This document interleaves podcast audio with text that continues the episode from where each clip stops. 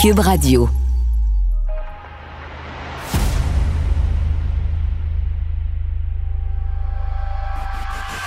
Santé, économie, culture, politique, environnement.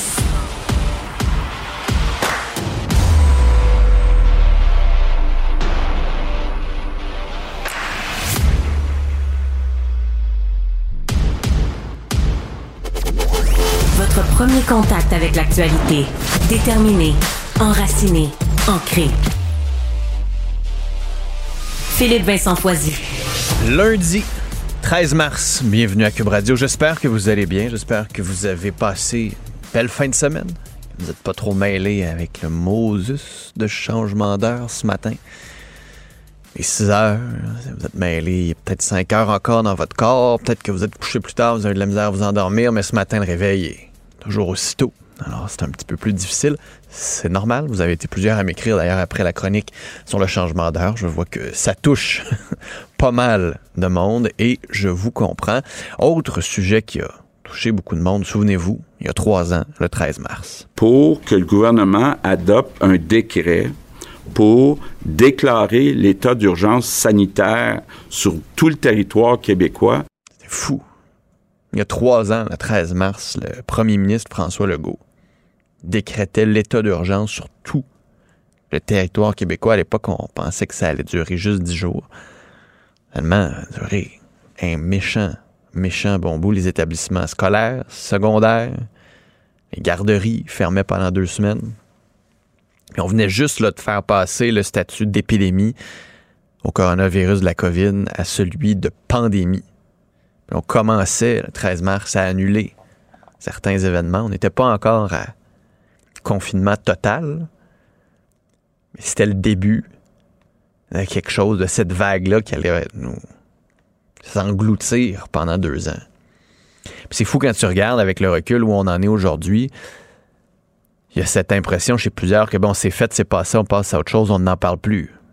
Je pense qu'on a tellement été écœurés de cette pandémie-là, des règles, qu'on veut comme plus en parler. Alors que ce serait important de le faire, juste un, pour rendre hommage, souligner ceux et celles qui sont morts.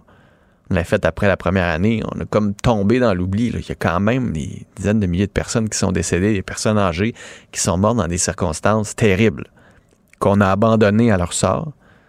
Je pense que comme société, ça vaudrait la peine quand même de ne pas oublier ces gens-là. De ne pas oublier les soignants, les soignantes, les préposés aux bénéficiaires, tous ceux qui ont travaillé dans les centres de soins, qui ont été au front pendant des jours, des semaines, des mois, pour se battre contre la COVID. Je pense qu'il ne faut pas les oublier non plus. Il ne faut pas oublier ceux qui ont la COVID longue, ceux qui ont encore de la difficulté avec cette maladie-là, avec ce virus-là, qui l'ont eu au début et qui sont encore qui ont encore les conséquences de la COVID. Faut pas les oublier, il faut continuer la recherche là-dessus. Puis après ça, il faut se poser des questions comme société. Est-ce qu'on a pris toutes les bonnes mesures? Est-ce que si ça recommençait aujourd'hui, on referait les mêmes choses? Qu'est-ce qu'on a appris de tout ça? Sur les vaccins, production de médicaments, production à l'interne, équipement de protection, tout ça. Qu'est-ce qu'on a appris de tout ça pour que si jamais ça se reproduise, on soit en mesure de mieux réagir? De pas bâtir puis de pas continuer de nourrir cette polarisation dans notre société. il y a tous les effets post-pandémie sur l'économie et tout le reste, c'est assez hallucinant. Donc, quand même, je pense que c'est important de le souligner ce matin. Trois ans, début de cette pandémie-là. Puis aujourd'hui, comme si euh, on regarde les journaux, là, presque rien. De voir un article sur la, la COVID et les maladies cardiaques. Le journal a fait un dossier il n'y a pas longtemps. Il y en avait un en presse aussi durant la fin de semaine.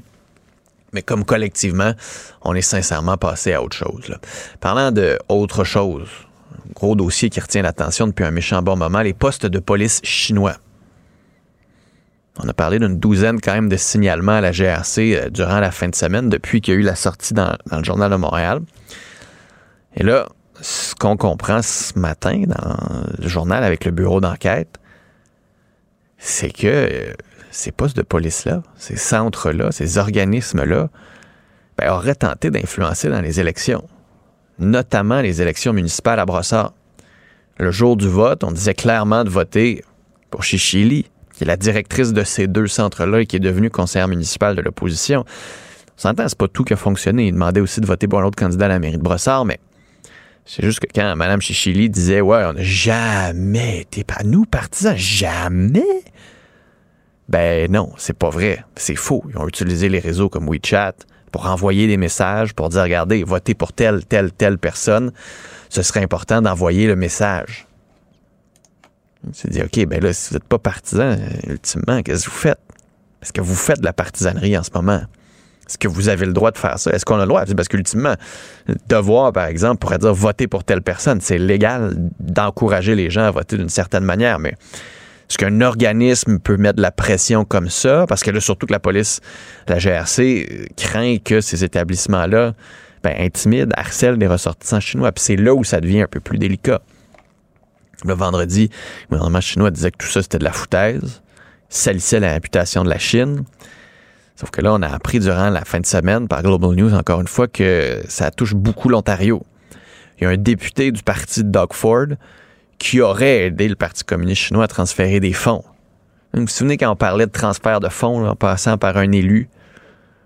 Ce serait Vincent Kay, élu pour la première fois en 2018, qui a reçu 50 000 de l'État chinois, puis après ça, aurait utilisé ça pour favoriser la candidature d'une dizaine de candidats à l'élection de 2019. Lui, il rejette les accusations, s'est démissionné lui-même de son poste ou s'est fait tasser par le premier ministre Ford. Mais on voit que ça ne touche pas que le Parti libéral du Canada, que ça a des ramifications plus grandes. On voit aussi qu'en Ontario, on n'a pas niaisé avec la POC. Il y a eu ces allégations-là. La personne a été suspendue. Sinon, autre dossier qui retient beaucoup l'attention, c'est celui du hockey.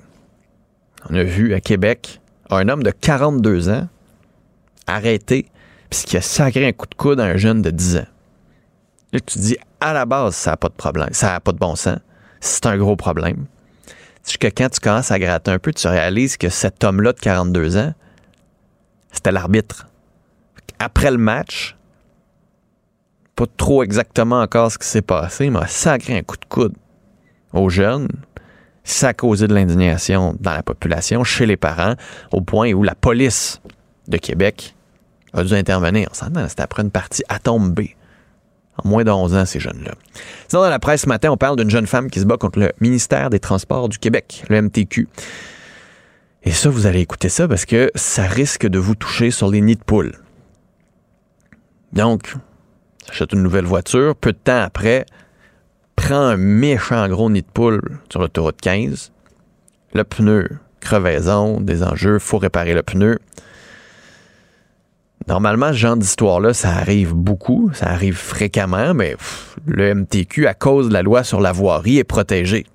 On n'est pas responsable pour les pneus, on n'est pas responsable pour les suspensions.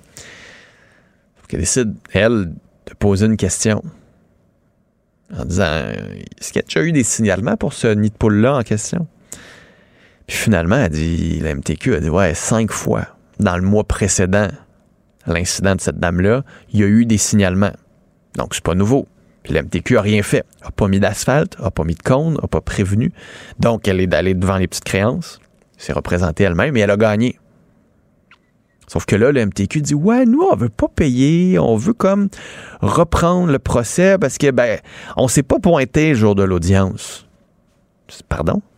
Ils se sont pas pointés pourquoi? ultimement, sûrement parce qu'ils pensaient qu'elle allait gagner, puis ça allait être pratique courante, puis la jeune fille perdait son temps. C'est sûrement ce qu'on s'est dit du côté du MTQ, puisqu'on est au-dessus de ça, nous. Petite poursuite.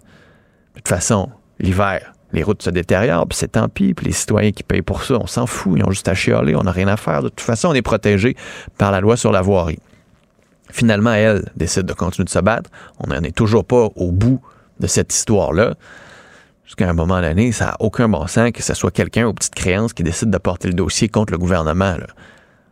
À la fin, David gagne, mais ça prend du temps à battre Goliath. Puis on le voit ici à quel point ça peut être compliqué. Autre dossier dans le Journal de Montréal sur la selle de déglaçage qui fait mal aux ponts et aux structures en acier et en béton.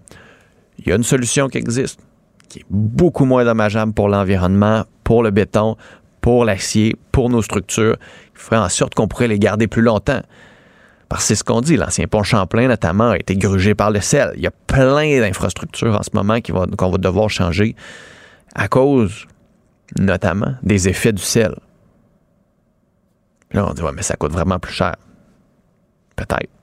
Mais est-ce qu'à long terme, ça coûte si vraiment plus cher que ça? Est-ce qu'on est capable de faire ce calcul-là pour être sûr qu'on soit en mesure de garder nos infrastructures plus longtemps? C'est un petit peu la question importante qu'on se pose ici. Puis encore une fois, ben, on est dans le très court terme, puis on n'est pas du tout dans la prévision. Incorruptible défenseur de la vérité. Il combat la désinformation, un argument à la fois. Philippe Vincent Foisy ça avait l'air un petit peu broche à foin. Yasmine Abdel-Fadel. On peut pas être un chef à temps partiel. Moi, ce qui me dépasse, c'est que le dossier, là, il est pas nouveau depuis une semaine. Marc-André Leclerc. Il n'a pas de règles. Et ça, quand il n'y a pas de règles... La rencontre. Il va falloir s'accrocher à quelque chose qui est ancré dans la réalité des Québécois. Non, non, mais elle a dit, c'est irréprochable. Hein. Sa gestion est irréprochable. Il faudrait qu'il sourie, qu'il a l'air plus enjoué.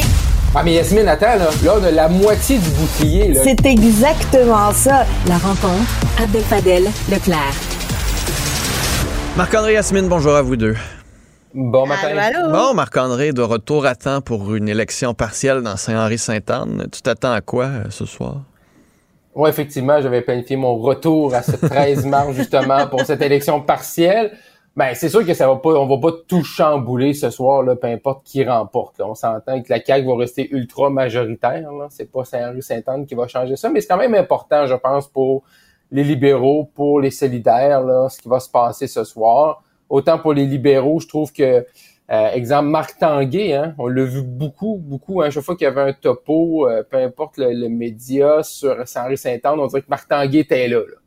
Fait qu'est-ce qu'il veut se servir également de ce qui va se passer ce soir dans Saint-Henri-Saint-Anne pour sa propre campagne, peut-être éventuelle à la chefferie des libéraux, peut-être. Hein, ça va être peut-être une façon pour lui de se lancer puis dire ben j'ai tellement été là souvent, mais également il y a un risque que si ça tourne au vinaigre, ben là tu es collé un peu là avec avec euh, l'élection l'élection partielle puis le résultat.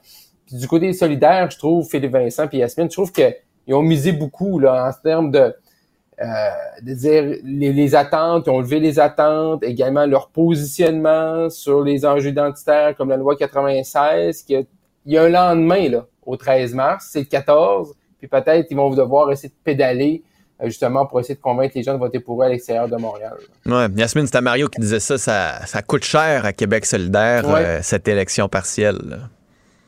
C'est tout un pari qu'ils ont fait là. eux, ils ont joué all-in. On est prêt à mettre le plus gros gris, euh, la plus grande. On jouer dans le gris là sur les questions identitaires, sur les questions de langue, parce qu'on voit à quel point Saint-Henri-Saint-Anne, c'est important pour eux, puis ils sont prêts à tout, mm. même un petit peu euh, travestir la réalité, notamment sur le fait qu'ils ont appuyé 96. Là. Il faut se le rappeler qu'eux, ils ont voté avec le gouvernement, mais mm. ça, là, ils, le disent pas. Là. Ça, là, on n'est pas obligé d'aller dans ce genre de détails-là.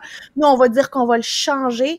Euh, mais comme le dit si bien Marc-André, il y a des lendemains à, Saint-Henri-Saint-Anne, puis ils vont devoir expliquer la manière avec laquelle ils jouent avec le mm. flou artistique. Là, c'est des artistes du flou Québec solidaire. Puis euh, ils vont devoir nous expliquer comment ils, ils, font ces, euh, ces changements-là en période électorale. Pour les libéraux, c'est c'est un couteau à double tranchant. Là, s'ils gagnent, ben c'est une circonscription libérale qui a toujours été libérale. S'ils hmm. perdent, ben ça inscrit dans le marbre que euh, c'est la, la, descente aux enfers du, des libéraux. Et Marc-André, euh, Marc-André, euh, Marc-André disait que Marc Tanguay jouait jouait une carte concernant son potentiel leadership au Parti libéral du Québec. Ben ça partirait mal un leadership ah s'il perd ces élections partielles, alors qu'il est le mm. chef du Parti libéral. Euh, faut dire qu'avec les derniers sondages qui sont dévastateurs dans le plus dans de, sur le plan national, euh, il va vouloir dire, ben regardez, c'était déjà mm. prévu, on était déjà, euh, on s'attendait à perdre, mais quand tu t'attends à perdre, tu mets pas tout ton cocus à Saint-Henri saint mais en plus, exactement. En plus, si ce soir pour les libéraux tu perds là, qui va vouloir aller qui va vouloir se présenter comme chef. Là. Ben non, c'est ça. À part peut-être Marc Tanguay, là, puis peut-être André Fortin. Là. si tu étais quelqu'un d'extérieur qui regarde ça un peu aller, tu as peut-être un intérêt, puis tu vois les derniers résultats du sondage, 4% chez francophones, tu perds une circonscription comme Saint-Henri-Saint-Anne, ben, tu restes chez vous, là. Tu tu t'en vas pas euh, chez les libéraux. Il faut se rappeler qu'en 2018, hein, quand Philippe Couillard avait quitté suite à la défaite dans le comté de Robertval, le comté de Robertval a changé de couleur. Là. Fait que, euh, c'est un deuxième deuxième chef là, euh, du Parti libéral qui quitte. Il faut, faut, faut, voir qu'est-ce qui va arriver, mais ça peut arriver que ça change de couleur. Ouais, bon. Fait en même temps, si Québec solidaire perd ce soir, ça va envoyer le message qu'ils ont de la misère à gagner du terrain et que leur croissance est un peu freinée. Mm. Puis le Parti québécois, ben, on va voir si on est capable de faire mieux que 8% euh, Yasmine, d'ailleurs, ce mm-hmm. week-end, Paul Saint-Pierre Plamondon lui a fait 98,5% de vote de confiance. Quand même, euh, c'est fort, là.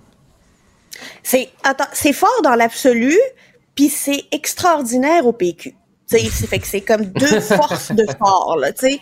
98% au PQ là, c'est sûr que ça allait être haut, c'est sûr que Paul Saint-Pierre Plamondon est bien bien positionné au PQ.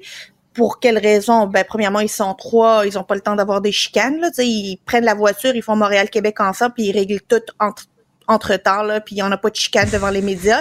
Ça, c'est rare pour le PQ. La deuxième chose, c'est qu'il a réussi à marquer de manière successive auprès de l'électorat plusieurs points, que ce soit le, euh, euh, le serment, euh, l'espèce de, de, de, de, victoire d'estime suite au 3 octobre dernier. Il y a eu plein de mm. petites petit événement qui ont fait en sorte qu'on a parlé du PQ, qu'on a parlé du PQ d'une bonne manière, qu'on a salué le bon ton de Paul Saint-Pierre Plamondon. Et la troisième des choses, c'est qu'il parle de d'indépendance sans euh, se sentir mal, sans créer mm-hmm. du gris. Ah, on va le faire, on va pas le faire. Premier mandat, mm-hmm. deuxième mandat, on va le savoir. Lui, il s'assume complètement.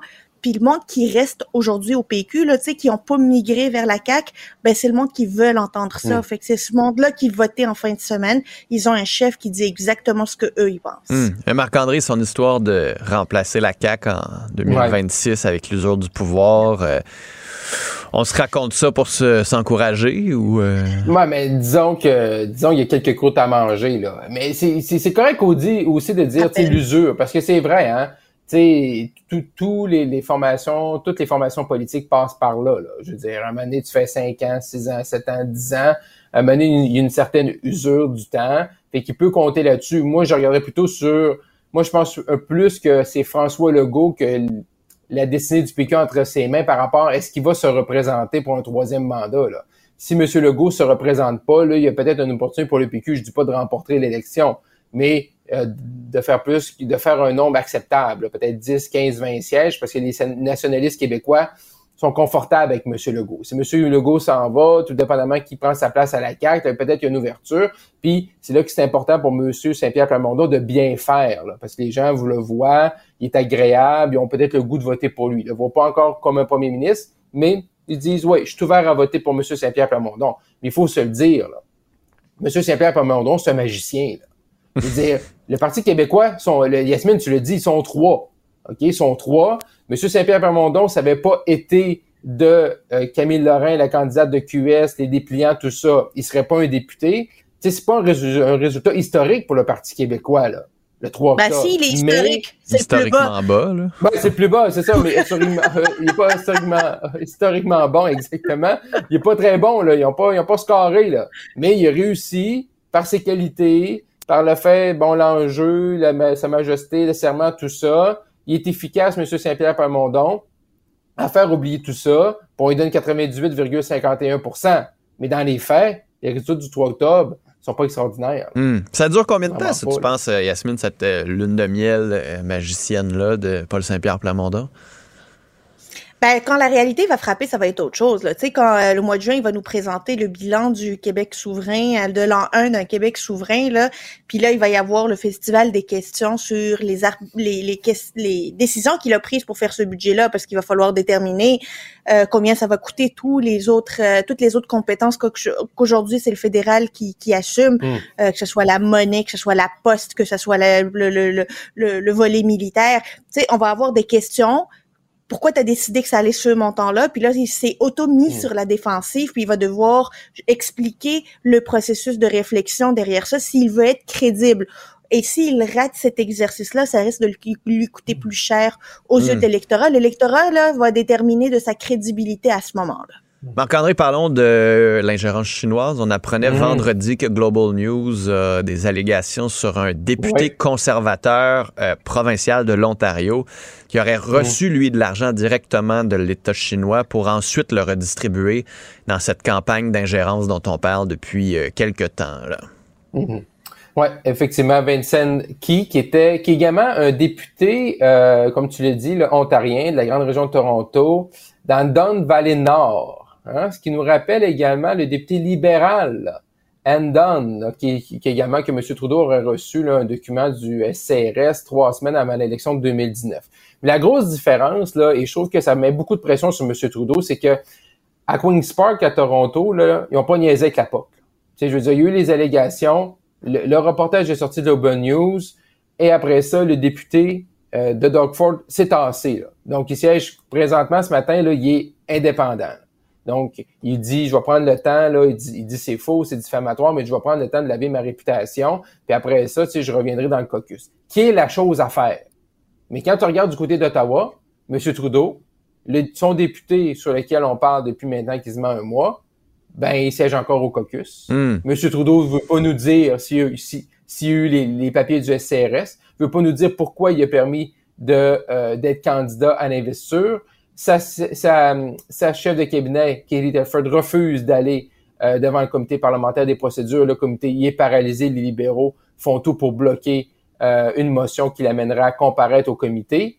Fait qu'il y a deux pas, deux mesures. Là. Et je trouve que la façon dont on gère ça à Queen's Park met beaucoup de pression sur M. Trudeau, puis ça va faire en sorte que ça va perdurer parce que le député, lui, dans une des, des circonstances semblables, est encore là, au sein du caucus. Ouais, mais Yasmine, il y a quand même une nuance. Là. On accuse M. Key d'avoir reçu directement de l'argent de Pékin alors que l'autre aurait eu de l'argent dans sa campagne. C'est... Il y a quand même cette nuance-là, Ouais, peut-être, là, pour. Justin Trudeau. Là. Ben ouais, mais là. Oui, mais on s'entend Ben- que c'est de l'argent pour influencer des votes. Oui, mais ça, il y en a un qui le sait, il y en a un qui le sait pas potentiellement. là. Il y a Ben, quand même une méchante différence. Non, je sais pas, là.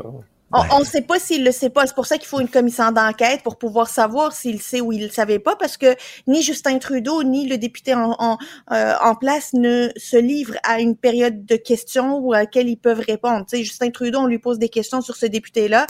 Puis euh, il patine, là, tu sais, c'est Joanie Rochette sur deux pattes, là, tu sais, euh, ça, ça, ça tourne, puis on n'a pas de C'est réponse. chiant pour Joanie Euh, Rochette. Fine. T'es pas gentil, toi, t'es pire que moi ce matin. Mais il patine pas très bien temps-ci. Non, mais il patine pareil. Là, Oh, regarde, il patine, mais il donne pas de réponse. Il score pas lui. Lui, il joue pas au hockey là. Il fait juste tomber par terre. Euh, c'est ça qu'il fait continuellement. Fait que si on avait des réponses, Doug Ford n'avait semblait pas avoir de réponse. Mais tu sais quoi? Il a pris une décision puis il a dit ben ça sent pas bon. Puis quand ça sent pas bon, je veux pas que ça vienne dans mon caucus. Normalement, Justin Trudeau devrait avoir le même réflexe. Ça sent pas bon, fait que je voudrais éloigner ça de mon caucus. Mais lui, il a décidé que non, qu'il allait le défendre, puis qu'on allait vivre, nous, avec nos doutes. Et ça, c'est dangereux comme décision. Ouais. Ouais. En terminant, Ou- Marc-André, ou- ça ou coûte pas Monsieur si Trudeau. cher suspendre un député non plus. Ben non, mais non, c'est ça. Tu, tu, tu mets comme indépendant, puis il revient. Là, tu sais, je veux dire, il y a pas, c'est, c'est pas à la fin du monde, ça arrive régulièrement. Euh, ou ce que M. Trudeau, du fait qu'il n'agit pas comme Doug Ford, nous confirme qu'il y a eu un rapport, nous confirme qu'il le savait, puis nous confirme qu'il avait décidé de laisser M. Euh, Ndong être candidat en connaissance de cause. C'est ça, est-ce que c'est ça la conclusion qu'il faut en tirer? Je veux dire, là, s'il répond pas aux questions, on va, on, on va s'étirer les conclusions. là. C'est-à-dire qu'il y a un rapport du SCRS, puis on jugeait à l'interne que ça valait, ça valait, ça valait pas grand-chose à part le papier sur lequel c'était écrit, fait que dit on, on va le laisser en place. Ou ils ont fait une enquête à l'interne, puis tout était beau, Madame la Marquise. Mais c'est Fait ça qu'ils également disent. présentement. Mais c'est ça, qu'ils le disent, puis présentement, on le sait pas. Hmm. Ça serait tellement simple si on avait la vérité plutôt que d'avoir des séances de patinage artistique à Ottawa avec du très mauvais patinage. Yasmine Marc-André, j'étais content de vous retrouver malgré le changement d'heure. L'heure n'est pas changée ici, fait qu'il est Oh. comme encore à 5h30 euh, dans ma face. Ça fait mal. à demain. Ce segment est aussi disponible en vidéo sur l'application Cube ou le site cube.ca. Politique, santé, environnement. Philippe Vincent Foisy observe et investigue les enjeux qui nous concernent. Cube Radio. Cube Radio. En direct à LCN. En terre avec Philippe Vincent Foisy. Salut Philippe Vincent. Salut Audrey. C'est jour de vote aujourd'hui dans Saint-Henri-Sainte-Anne, circonscription euh, laissée vacante par le départ de Dominique Anglade en décembre dernier. C'est serré quand même entre Québec solidaire et le Parti libéral. Oui, donc euh, ces électeurs-là, allez voter aujourd'hui parce que demain, nous, on va analyser tout ça et on va faire des Mmh. analyses un peu plus larges, là, plus que juste sur la circonscription. Donc, votre vote aujourd'hui est important, notamment pour ça, parce que pour les libéraux, s'ils gagnent dans cette circonscription-là, ça envoie quand même le message que ouf, la pression se calme, eux qui tirent le diable par la queue depuis un bon moment déjà, vont être au moins capables de dire on est capable de garder la circonscription, ça ne va pas si mal que ça. Voyez, on cherche des aspirants chefferie, venez chez nous. Donc là-dessus, ça va être important le message que ça envoie. Québec solidaire, est-ce que ça freine aussi leur avancée alors qu'ils sont sur l'île de Montréal? Ils sont pas capables d'aller chercher cette circonscription-là ça va être difficile d'aller en chercher plus que d'autres. Puis après ça, pour les autres partis, c'est vraiment pas la fin du monde. Est-ce que la CAQ fait plus que 15 Est-ce que le PQ est capable de doubler sa participation? Mais ultimement, c'est la course entre les libéraux et Québec solidaire. Surtout que, comme notre collègue Mario Dumont le disait, ça coûte cher à Québec solidaire, cette élection partielle-là. Ils se sont beaucoup rapprochés des libéraux. Le message va être difficile là, dans le reste du pays par la suite. Là. On va voir ça. Euh, Bureau de vote qui ouvre à 9h30 ce matin. 11 candidats en liste. Ça se termine à 20h. Donc, on va analyser tout ça demain matin. Par ailleurs, Philippe Vincent, gros dossier sur Pierre Yeah Fitzgibbon. boy. de nos collègues Journal, du, euh, de, Journal de Québec au cours de la fin de semaine. Ouais. Elle regarde pas très bien. là. Euh, Il y a y, des dossiers sur M. Fitzgibbon, sur la chasse, sur d'autres prêts. Tu te dis OK, OK. Sauf que là, euh, je regardais ça. Bon, c'est sûr que lui, il n'a sûrement pas lu le Journal de Montréal parce qu'il aime mépriser les journalistes d'enquête du journal. Sauf que là, on- nos collègues ont parlé à des ministres. Des Ouais. ministres qui commencent à s'inquiéter de Fitzgibbon qui emmène large, puis du fait qu'il le fait sans consultation, qu'il n'hésite pas à piler sur des pieds. Il y a eu tous les enjeux éthiques derrière ça. Il y a les dérapages aussi avec les médias. Puis Audrey, il faut comprendre, c'est pas des experts ou des experts en éthique ou des sources. Là. Ce sont des, am- des, des membres de l'équipe de Pierre Fitzgibbon, de l'équipe de François Legault, qui n'ont pas hésité à parler à des journalistes pour parler de leur mécontentement. Alors, à l'intérieur même du Conseil des ministres, ce genre d'article-là, c'est sûr que ça va faire des vagues. Est-ce que François Legault va préférer écouter ces ministres qui sont un peu plus préoccupés de voir un Pierre Fitzgibbon avec autant de pouvoir, parce qu'on l'a vu depuis euh, la modification de la loi sur Hydro-Québec, c'est lui, en bout de ligne, qui va autoriser le branchement de projets de plus de 5 mégawatts. Donc, c'est beaucoup de pouvoir politique entre les mains d'une seule personne, d'une seule personne qui ne travaille pas vraiment en équipe, qui mène, dit-on, un gouvernement à l'intérieur du gouvernement. Alors, vraiment, une critique importante qui provient de l'interne. Si ça venait du PQ, si ça venait des libéraux, tu pourrais dire, OK, OK, encore des critiques. Mais là, c'est une critique que François Legault ne pourra pas ignorer. Et quelle voie va-t-il prendre? Est-ce qu'il va décider, par exemple, de retrouver ces sources-là et de les chicaner? Ou est-ce qu'il va parler à son équipe et dire, OK, comment on, est travail- comment on est capable de travailler en équipe pour que tout le monde trouve son compte, pour qu'on arrête d'avoir ce malaise entourant euh, Pierre Fitzgibbon? Puis après, ce qui est intéressant dans le journal, c'est qu'on revient sur les manquements au code éthique. On y va un par un, ceux qui ont eu des blâmes, ceux qui n'ont pas eu de blâmes. On parle aussi des bons et des mauvais coups. C'est pas juste un dossier là, où on critique Pierre Fitzgibbon, parce que bon, on le sait qu'il aime ça, nous critiquer le Journal de Montréal puis les collègues au journal, mais il y a aussi des bons coups. La filière batterie, par exemple, les décisions qu'on a ouais. prises par rapport aux crypto-monnaies, mais il y a aussi plusieurs mauvais coups. Ça peut pas non plus être Saint Fitzgibbon qui est descendu sur Terre pour nous aider. Il a des bons coups, il a des mauvais coups. C'est important qu'on les souligne, c'est important qu'on le note, et surtout quand même à l'intérieur du gouvernement de la CAQ, là, pas du caucus, des ministres, il commence à y avoir un malaise. Je pense que c'est important qu'on le souligne et que François Legault agisse. Là. C'est un dossier assez étoffé, euh, en effet. Parlons d'intersectionnalité. Oui, changez pas de poste. C'est un terme qui est arrivé au Québec, là, un peu avant, euh, euh, corrige-moi si je me trompe, là, la journée de la femme. Là, ça se déplace à Ottawa. Une arme contre le Québec. Bon, tu vas nous démêler tout ça. Ouais, je vais essayer juste de résumer puis d'essayer de calmer un peu les esprits là-dessus. là. L'intersectionnalité, c'est quoi? C'est qu'on dit qu'il y a plusieurs discriminations dans la société. Tu sais, les hommes, les femmes, les personnes racisées, les personnes blanches, les anglophones, les francophones. Puis on dit quand on, on- on fait de l'égalité un enjeu important, ben il faut prendre en compte les autres aspects aussi. Par exemple, une femme noire va avoir plus de difficultés qu'une femme blanche en majorité. Une femme francophone dans le reste du Canada risque d'avoir plus de difficultés qu'une femme anglophone. C'est ça, c'est à l'intersectionnalité de certaines discriminations. Ça a été plaidé contre la loi 21 par certains groupes féministes. Puis là, depuis, c'est comme si du côté des nationalistes, c'était un mot honni, c'était woke. Puis là, on pouvait plus en parler, puis on Mm. pouvait plus avoir de réflexion là-dessus. Et là, Yves-François Blanchet en a rajouté une couche durant la fin de semaine au congrès du PQ en disant que c'était une arme contre le Québec. Je veux dire, à un moment donné, il faut pas compter des peurs non plus au monde. C'est une guérille d'analyse qui permet de mieux comprendre certaines inégalités, certaines discriminations, au point le gouvernement lui-même parle d'intersectionnalité dans sa politique contre la violence conjugale en disant ben il va falloir considérer qu'une femme autochtone par exemple ou une femme pauvre ben, va avoir plus de difficultés qu'une femme blanche ça fait partie de cette réflexion là fait qu'à un moment ce matin Comme les spécificités, dans le fond, c'est ça? ben exact. C'est de dire, ben, il y a des enjeux et qui peuvent s'additionner, qui peuvent faire en sorte que certaines personnes qui sont plus marginalisées que d'autres. Même si les deux, ce sont des femmes, une femme pauvre va être plus marginalisée qu'une femme blanche qui a de l'argent. Mais ça, c'est important à prendre en compte quand on fait des politiques pour l'égalité homme-femme. Parce que c'est pas toutes les femmes qui vont bénéficier des mêmes politiques de la même façon. On s'entend, là. C'est juste de mieux comprendre les politiques qu'on met en place. Alors, là, ce matin, je voulais juste comme, arrêtons de se compter des peurs, s'il vous plaît. Oui, oui. Ben merci pour euh, ces éclaircissements. Bonne journée. Passe une belle journée. On se reparle demain. Culture et société. I um, started in this business 30 years ago, and things they didn't come easily to me. But there there was a facility that I didn't um, I didn't appreciate at the time until it stopped, and I just want to say thank you for this acknowledgement. Brandon Fraser, l'acteur Ah. canadien, Anaïs, qui a gagné un Oscar, qui dit c'était un peu facile au début, mais je l'ai pas réalisé, puis j'ai réalisé ça quand ça a été plus difficile.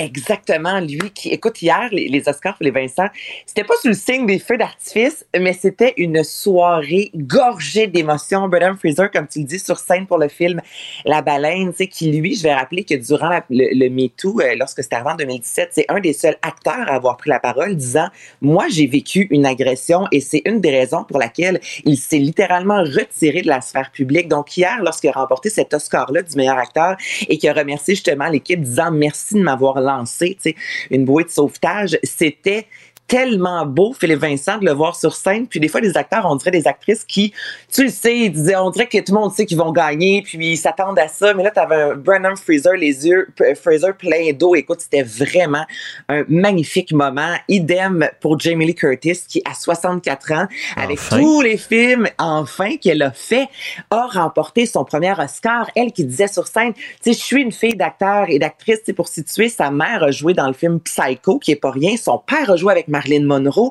Et après tant d'années, justement, elle a remporté enfin son Oscar et ça a été justement une soirée très importante pour le film Tout partout à la fois, film qui est en nomination dans 11 catégories, qui a remporté 7 statuettes au total, dont justement Jamie Lee Curtis comme meilleure actrice de soutien, Michelle Yeoh comme meilleure actrice, meilleur film tout court, ce film-là. Donc, ça a vraiment été une belle soirée. Puis là, je te parlais de La Baleine, je veux quand même mentionner également parce que c'est important, le Québécois Adrien Moreau qui a remporté justement une statuette hier. C'est lui qui est derrière euh, le, costume, le maquillage de Brendan Fraser. Lui qui, on se rappellera dans le film La Baleine, interprète justement un homme en surplus de poids avec 600 livres. Ça prenait un 4 à 5 heures par jour euh, pour le, le préparer à ce rôle-là. Donc, un Québécois qui a remporté cette euh, statuette-là. Lady Gaga, moi, je vais mentionner, elle sur scène, démaquillée, en jeans, qui chante. Ça faisait du bien. On est tellement habitués aussi au glamour et de voir la Lady Gaga très rock, je te dirais, dans un cadre comme les Oscars,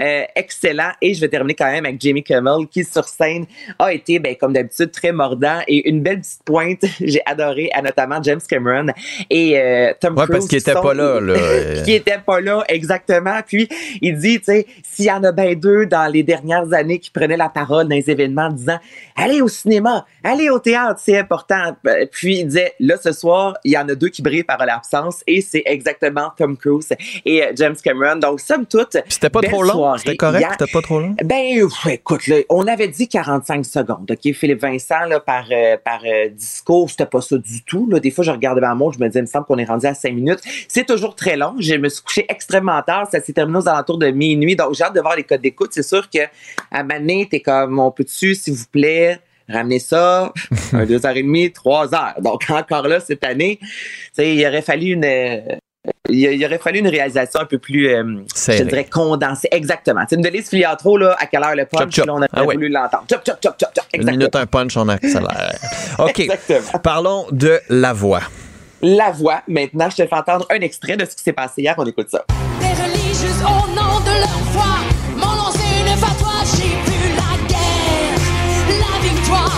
était au bout de leur fusil, j'ai vu le sang sur ma peau. Hmm. Mais là, ça arrivait ce matin. Donc, Mélanie Haché dans l'équipe de Marjo. Alors, hier, c'était la dernière étape, je rappelle. Qui se terminait avant la semaine prochaine, les directs. Donc, dans l'équipe de Marjo, c'est Mélanie Haché qui poursuit. Dans l'équipe de Marc Dupré, c'est Soren qui poursuit l'aventure. Dans l'équipe de Corneille, c'est Avril qui poursuit l'aventure. Et euh, les juges également qui étaient hier sur scène et qui se sont euh, donnés à cœur joie, qui ont chanté. C'était vraiment, c'était une belle soirée également. Puis je rappelle que dès la semaine prochaine, pour les euh, directs, il y a 24 candidats au total qui seront sur scène. Et je veux dire aussi Mario Pelchas et Stéphie qui poursuit dans son équipe. Donc, belle soirée pour la voix. Je continue maintenant. Écoute, c'était une grosse soirée télé. J'ai pas le choix de parler de Sortez-moi d'ici. Ben oui. Nathalie Simard, écoute, quel coup de cœur. Tout le monde est tellement tombé en amour avec. On connaissait Nathalie Simard, puis on dirait que de la revoir comme ça fréquemment dans notre téléviseur. Donc, c'est elle hier qui a été éliminée de l'aventure. Aux côtés de Andréane Amalette et Jean-Michel Leblond, les trois devaient mettre leurs mains dans une boîte remplie de petites souris et devaient déterminer le nombre de souris. Moi, je suis nul, nul, nul. Je me disais, il y en a une quinzaine. Pas vrai du tout. Il y en avait plus de 68. Et Nathalie Simard qui a dit, j'aurais dû me faire confiance parce que euh, au début, elle se disait, je pense qu'il y en a aux alentours de 45. Puis finalement, elle a dit aux animateurs, il doit en avoir aux alentours de 15. Elle s'est pas fait confiance et ça l'a trahi parce que c'est celle qui a quitté l'aventure hier de Sortez-moi d'ici. Autre belle soirée sur le signe des bébites. Bon, parlons maintenant de William Shatner, Captain Oui, Kirk. oui. Eh bien, oui, William Shatner, quel, écoute, qui, qui, qui, qui est plus, qui est plus jeune, on va se le dire, et lui qui la première fois de sa carrière, justement, en disant il me reste plus beaucoup d'années devant moi.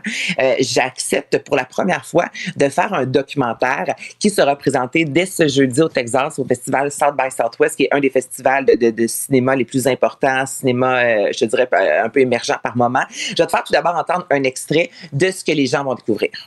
We are filming a documentary with William Shatner. He had been approached by a number of documentary filmmakers in, in the past, but it never quite felt like the right thing to do. It started just the very first question on the very first day. I think we hit this level where we just knew something personal and stuff. Donc, le documentaire You Can Call Me Bill, où c'est rare, hein, mais il se dit j'ai envie de léguer vraiment à mes enfants mon savoir. De plus en plus, on n'écoute plus le savoir, la sagesse des personnes qui qui sont plus âgées, qui ont appris pendant plus de 90 ans. Donc, dans ce documentaire-là, il va revenir sur sa carrière. Des gens qui ont travaillé avec lui vont prendre la parole. Puis, dis-moi, c'est ma façon. C'est un peu comme le testament que je vais léguer à mes petits-enfants. J'ai envie de leur raconter ma vie. Donc, j'en profite pendant que j'ai encore l'énergie. Donc, You Can Call Me Bill, documentaire qui, éventuellement, après le festival, prendra évidemment l'affiche partout. Anaïs, Philippe Vincent, bonne journée. bonne journée, au revoir.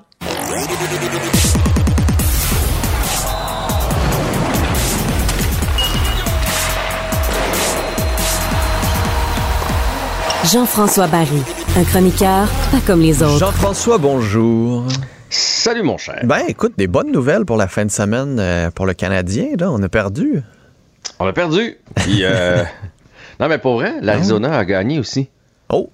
Donc, si tu fais des mathématiques, Ils ça ont- veut dire Est-ce qu'ils nous ont dépassés? Ils nous ont dépassés. Donc là, le Canadien est revenu dans le top 5 des pires équipes de la Ligue. Parfait. Là, vous allez dire, c'est c'est vraiment plate de se réjouir de ça, mais, mais non. C'est Rendu ce là. qu'on là. veut. Tu sais, rendu là, on fait des bons matchs quand même. On, on a une, en tout cas, on a une vitalité certaine, là, puis on est capable quand même de recruter. Fait que c'est le meilleur des deux mondes.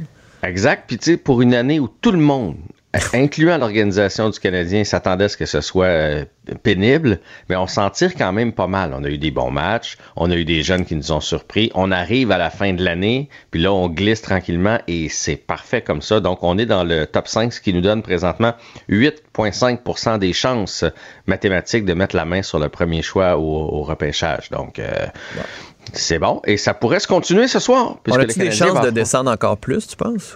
Écoute, euh, présentement, le Canadien, 58 points. Faudrait qu'Anaheim vienne nous dépasser. Ils en ont 54. Ouais, Donc, ouais. c'est possible de le faire, mais Anaheim, c'est pas, euh, pas une puissance non plus. Là. Puis Ils sont pas mal inégales. Fait que ça, hum, je te dirais que j'ai comme l'impression que ça va être euh, cinquième ou sixième dernier là, pour le Canadien. Mais écoute, on se croise les doigts. On verra. Ben, on verra. Puis, ben, tu sais, dans les faits, de toute façon, si on passe, ça nous donne 9,5. là. C'est 1% de chance de plus. Là. Fait qu'il faut pas, euh, faut pas virer fou avec ça. De toute façon, en étant top 5, le Canadien va repêcher un Christy de bon joueur de hockey. Si on est bien, bien chanceux, on va avoir le premier choix quand même. Mais c'est un bon repêchage cette année, selon les experts. Donc, on va mettre la main sur une pièce importante pour le futur. Fait que ça, c'est une bonne nouvelle. Euh, malheureusement, on a aussi le premier choix des euh, Panthers de la Floride, qui eux autres vont un petit peu mieux là, dernièrement. sont même à la porte des séries, parce qu'il y a un bout de temps, euh, on aurait eu, mettons, le cinquième et le dixième. Là, on aurait présentement le cinquième et le quinzième. Fait que les Panthers qui ont une petite remontée. Le Canadien qui joue contre les champions de la Coupe Stanley ce soir, Philippe Vincent. Ah oui. Oh oui, l'Avalanche du Colorado qui est en ville, ça c'est une des rares visites. Du côté du Canadien, à quand remonte la dernière victoire? Parce que tu sais, on a connu de bons matchs. J'avais l'impression que ça allait mieux que ça, mais. Ça fait quoi, c'est- 7-8 matchs, là? C'est six défaites Ouais, de suite. Je sais qu'il y a eu des défaites Fait en prolongation, donc on est on est allé chercher des grenailles. Mais six défaites de suite, c'est le rien en mars, dans le fond. Ça remonte au mois de février, 28 février, la dernière victoire contre les Sharks de San Jose. Du côté de l'Avalanche, vont euh, vont s'amener pour nous battre parce que c'est pas la saison de rêve suivant euh, leur euh, victoire de la Coupe Stanley. Ils sont présentement huitième dans l'Ouest, donc Oh, le dernier dernier rang qui donne accès aux séries.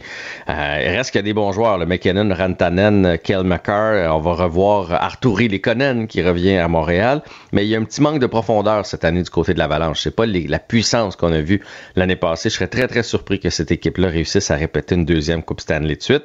Bref, ça va quand même être un bon spectacle, un bon divertissement et une grosse semaine pour le Canadien en passant. C'est quatre rencontres. Ce soir, demain, ainsi que jeudi et samedi, une visite en Floride. Bon, sinon, ben, les sénateurs, eux, ont plus de misère. Les sénateurs, je pense qu'on leur a porté la poisse. Quand, quand j'ai dit qu'on allait les suivre, euh, vu que la saison du Canadien plus à sa fin. Puis qu'il allait probablement pas faire les séries du côté du Canadien, mais les sénateurs, il y avait de bonnes chances. Mais là, le, le- le fameux voyage a été catastrophique. Tu te souviens que je t'avais parlé du match à Chicago, Ah oui. qui avait pas le droit de perdre, puis qu'après ça, ça se compliquait parce qu'on était sur la route. Ben, les sénateurs qui n'ont pas gagné grand-chose en fin de semaine, ce qui fait que là, ils ont glissé avec, euh, jumelé en plus de ça, à la victoire des Penguins de Pittsburgh 3 à 2 contre les Rangers hier. Un beau but de Chris Letang, encore une fois, en prolongation. Les euh, sénateurs, eux autres, sont allés perdre 5 à 1 du côté de Calgary, ce qui fait que là, ils se retrouvent à 6 points euh, du huitième rang pour une place en série des Islanders de New York. Ça sera pas facile, surtout que là, eux ont glissé. Et entre les Islanders et les Sénateurs, il y a maintenant euh, la Floride et les Capitals de Washington. Fait que, tu sais, si Mm. jamais les Islanders euh, ont une série de défaites, mais là, il faut aussi que les Capitals aient une série de défaites, puis que les Sénateurs gagnent. Puis en tout cas, c'est de plus c'est plus... compliqué que ça le Ouais, puis il reste moins de matchs qu'il en restait, hein? Tranquillement, la, la saison tire à sa fin. Là, fait que, tu sais, tu as donné une idée, la majorité des équipes ont 66, 67 rencontres, donc on parle de une quinzaine de games et c'est terminé. Voilà. Bon, bon. Parle-moi de patinage. Championnat du monde, on a eu quelques médailles.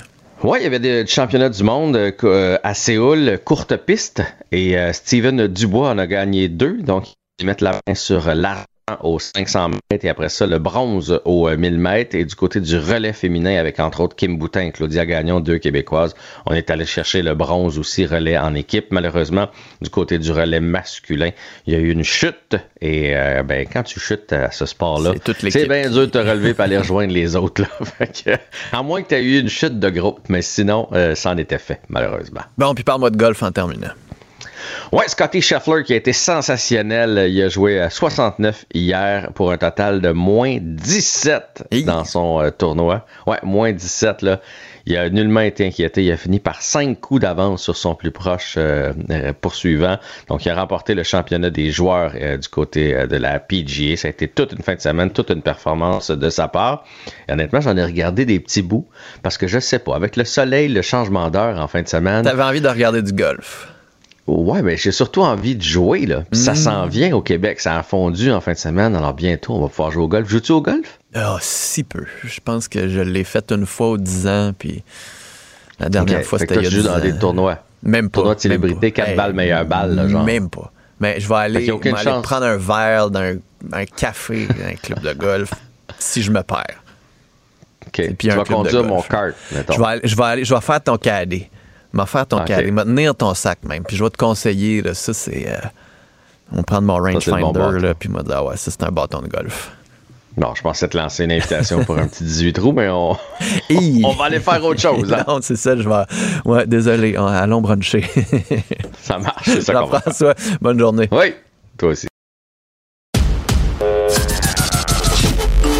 Pour parler à Philippe Vincent Foisy, studio à commercial cube.radio ou 1-877-827-2346, 187 Cube Radio. 187 Cube Radio. Cube Radio. Le Journal de Montréal qui a mis la main sur une centaine de rapports du coroner concernant des décès à motoneige en 2018 et 2022. Et ce qu'on voit, c'est que malheureusement, l'alcool, la motoneige cause énormément de décès. En fait, on parle de 38% des motoneigistes qui sont décédés dans les cinq dernières années étaient en état d'ébriété. C'est beaucoup, beaucoup de monde. Surtout que je le motoneige, ça va vite, ça peut être dangereux, puis c'est pas comme si on était à l'intérieur d'une voiture. On a un petit peu moins de protection. Michel Garneau, directeur du marketing à la Fédération des clubs de motoneige du Québec. Monsieur Garneau, bonjour. Bonjour. Êtes-vous inquiet? Je trouve cela aberrant. Je vais être bien honnête avec vous. C'est certain qu'il faut comprendre que c'est pas un phénomène qui est unique à la motoneige. Euh, on regarde dans les décès dans l'industrie marine, on regarde dans les décès sur les routes. Puis l'alcool est toujours là, omniprésent dans ces choses-là. Donc, euh, je peux vous dire que du côté de la fédération, absolument qu'on est préoccupé par ça. Ça fait 21 ans que je suis en fédé. Ça fait 21 ans qu'on prêche la tolérance zéro, puis qu'on annonce dans tous les médias possibles euh, aux gens de ne pas consommer. Justement, dans le dernier magazine, je suis rédacteur en chef du magazine Motoneige Québec. On a un article de deux pages qui essaie à nouveau à sensibiliser les gens des dangers de consommer alcool et cannabis en faisant de la motoneige, que c'est selon moi le geste de irresponsabilité ultime. faut comprendre que c'est pas juste le motoneigiste qui consomme, qui met sa vie en danger, mais il met également la vie en danger de tous les gens qu'il va croiser dans les sentiers. Selon moi, c'est absolument impardonnable que les gens consomment de l'alcool encore aujourd'hui, alors qu'ils savent très bien que c'est contre la loi et c'est contre.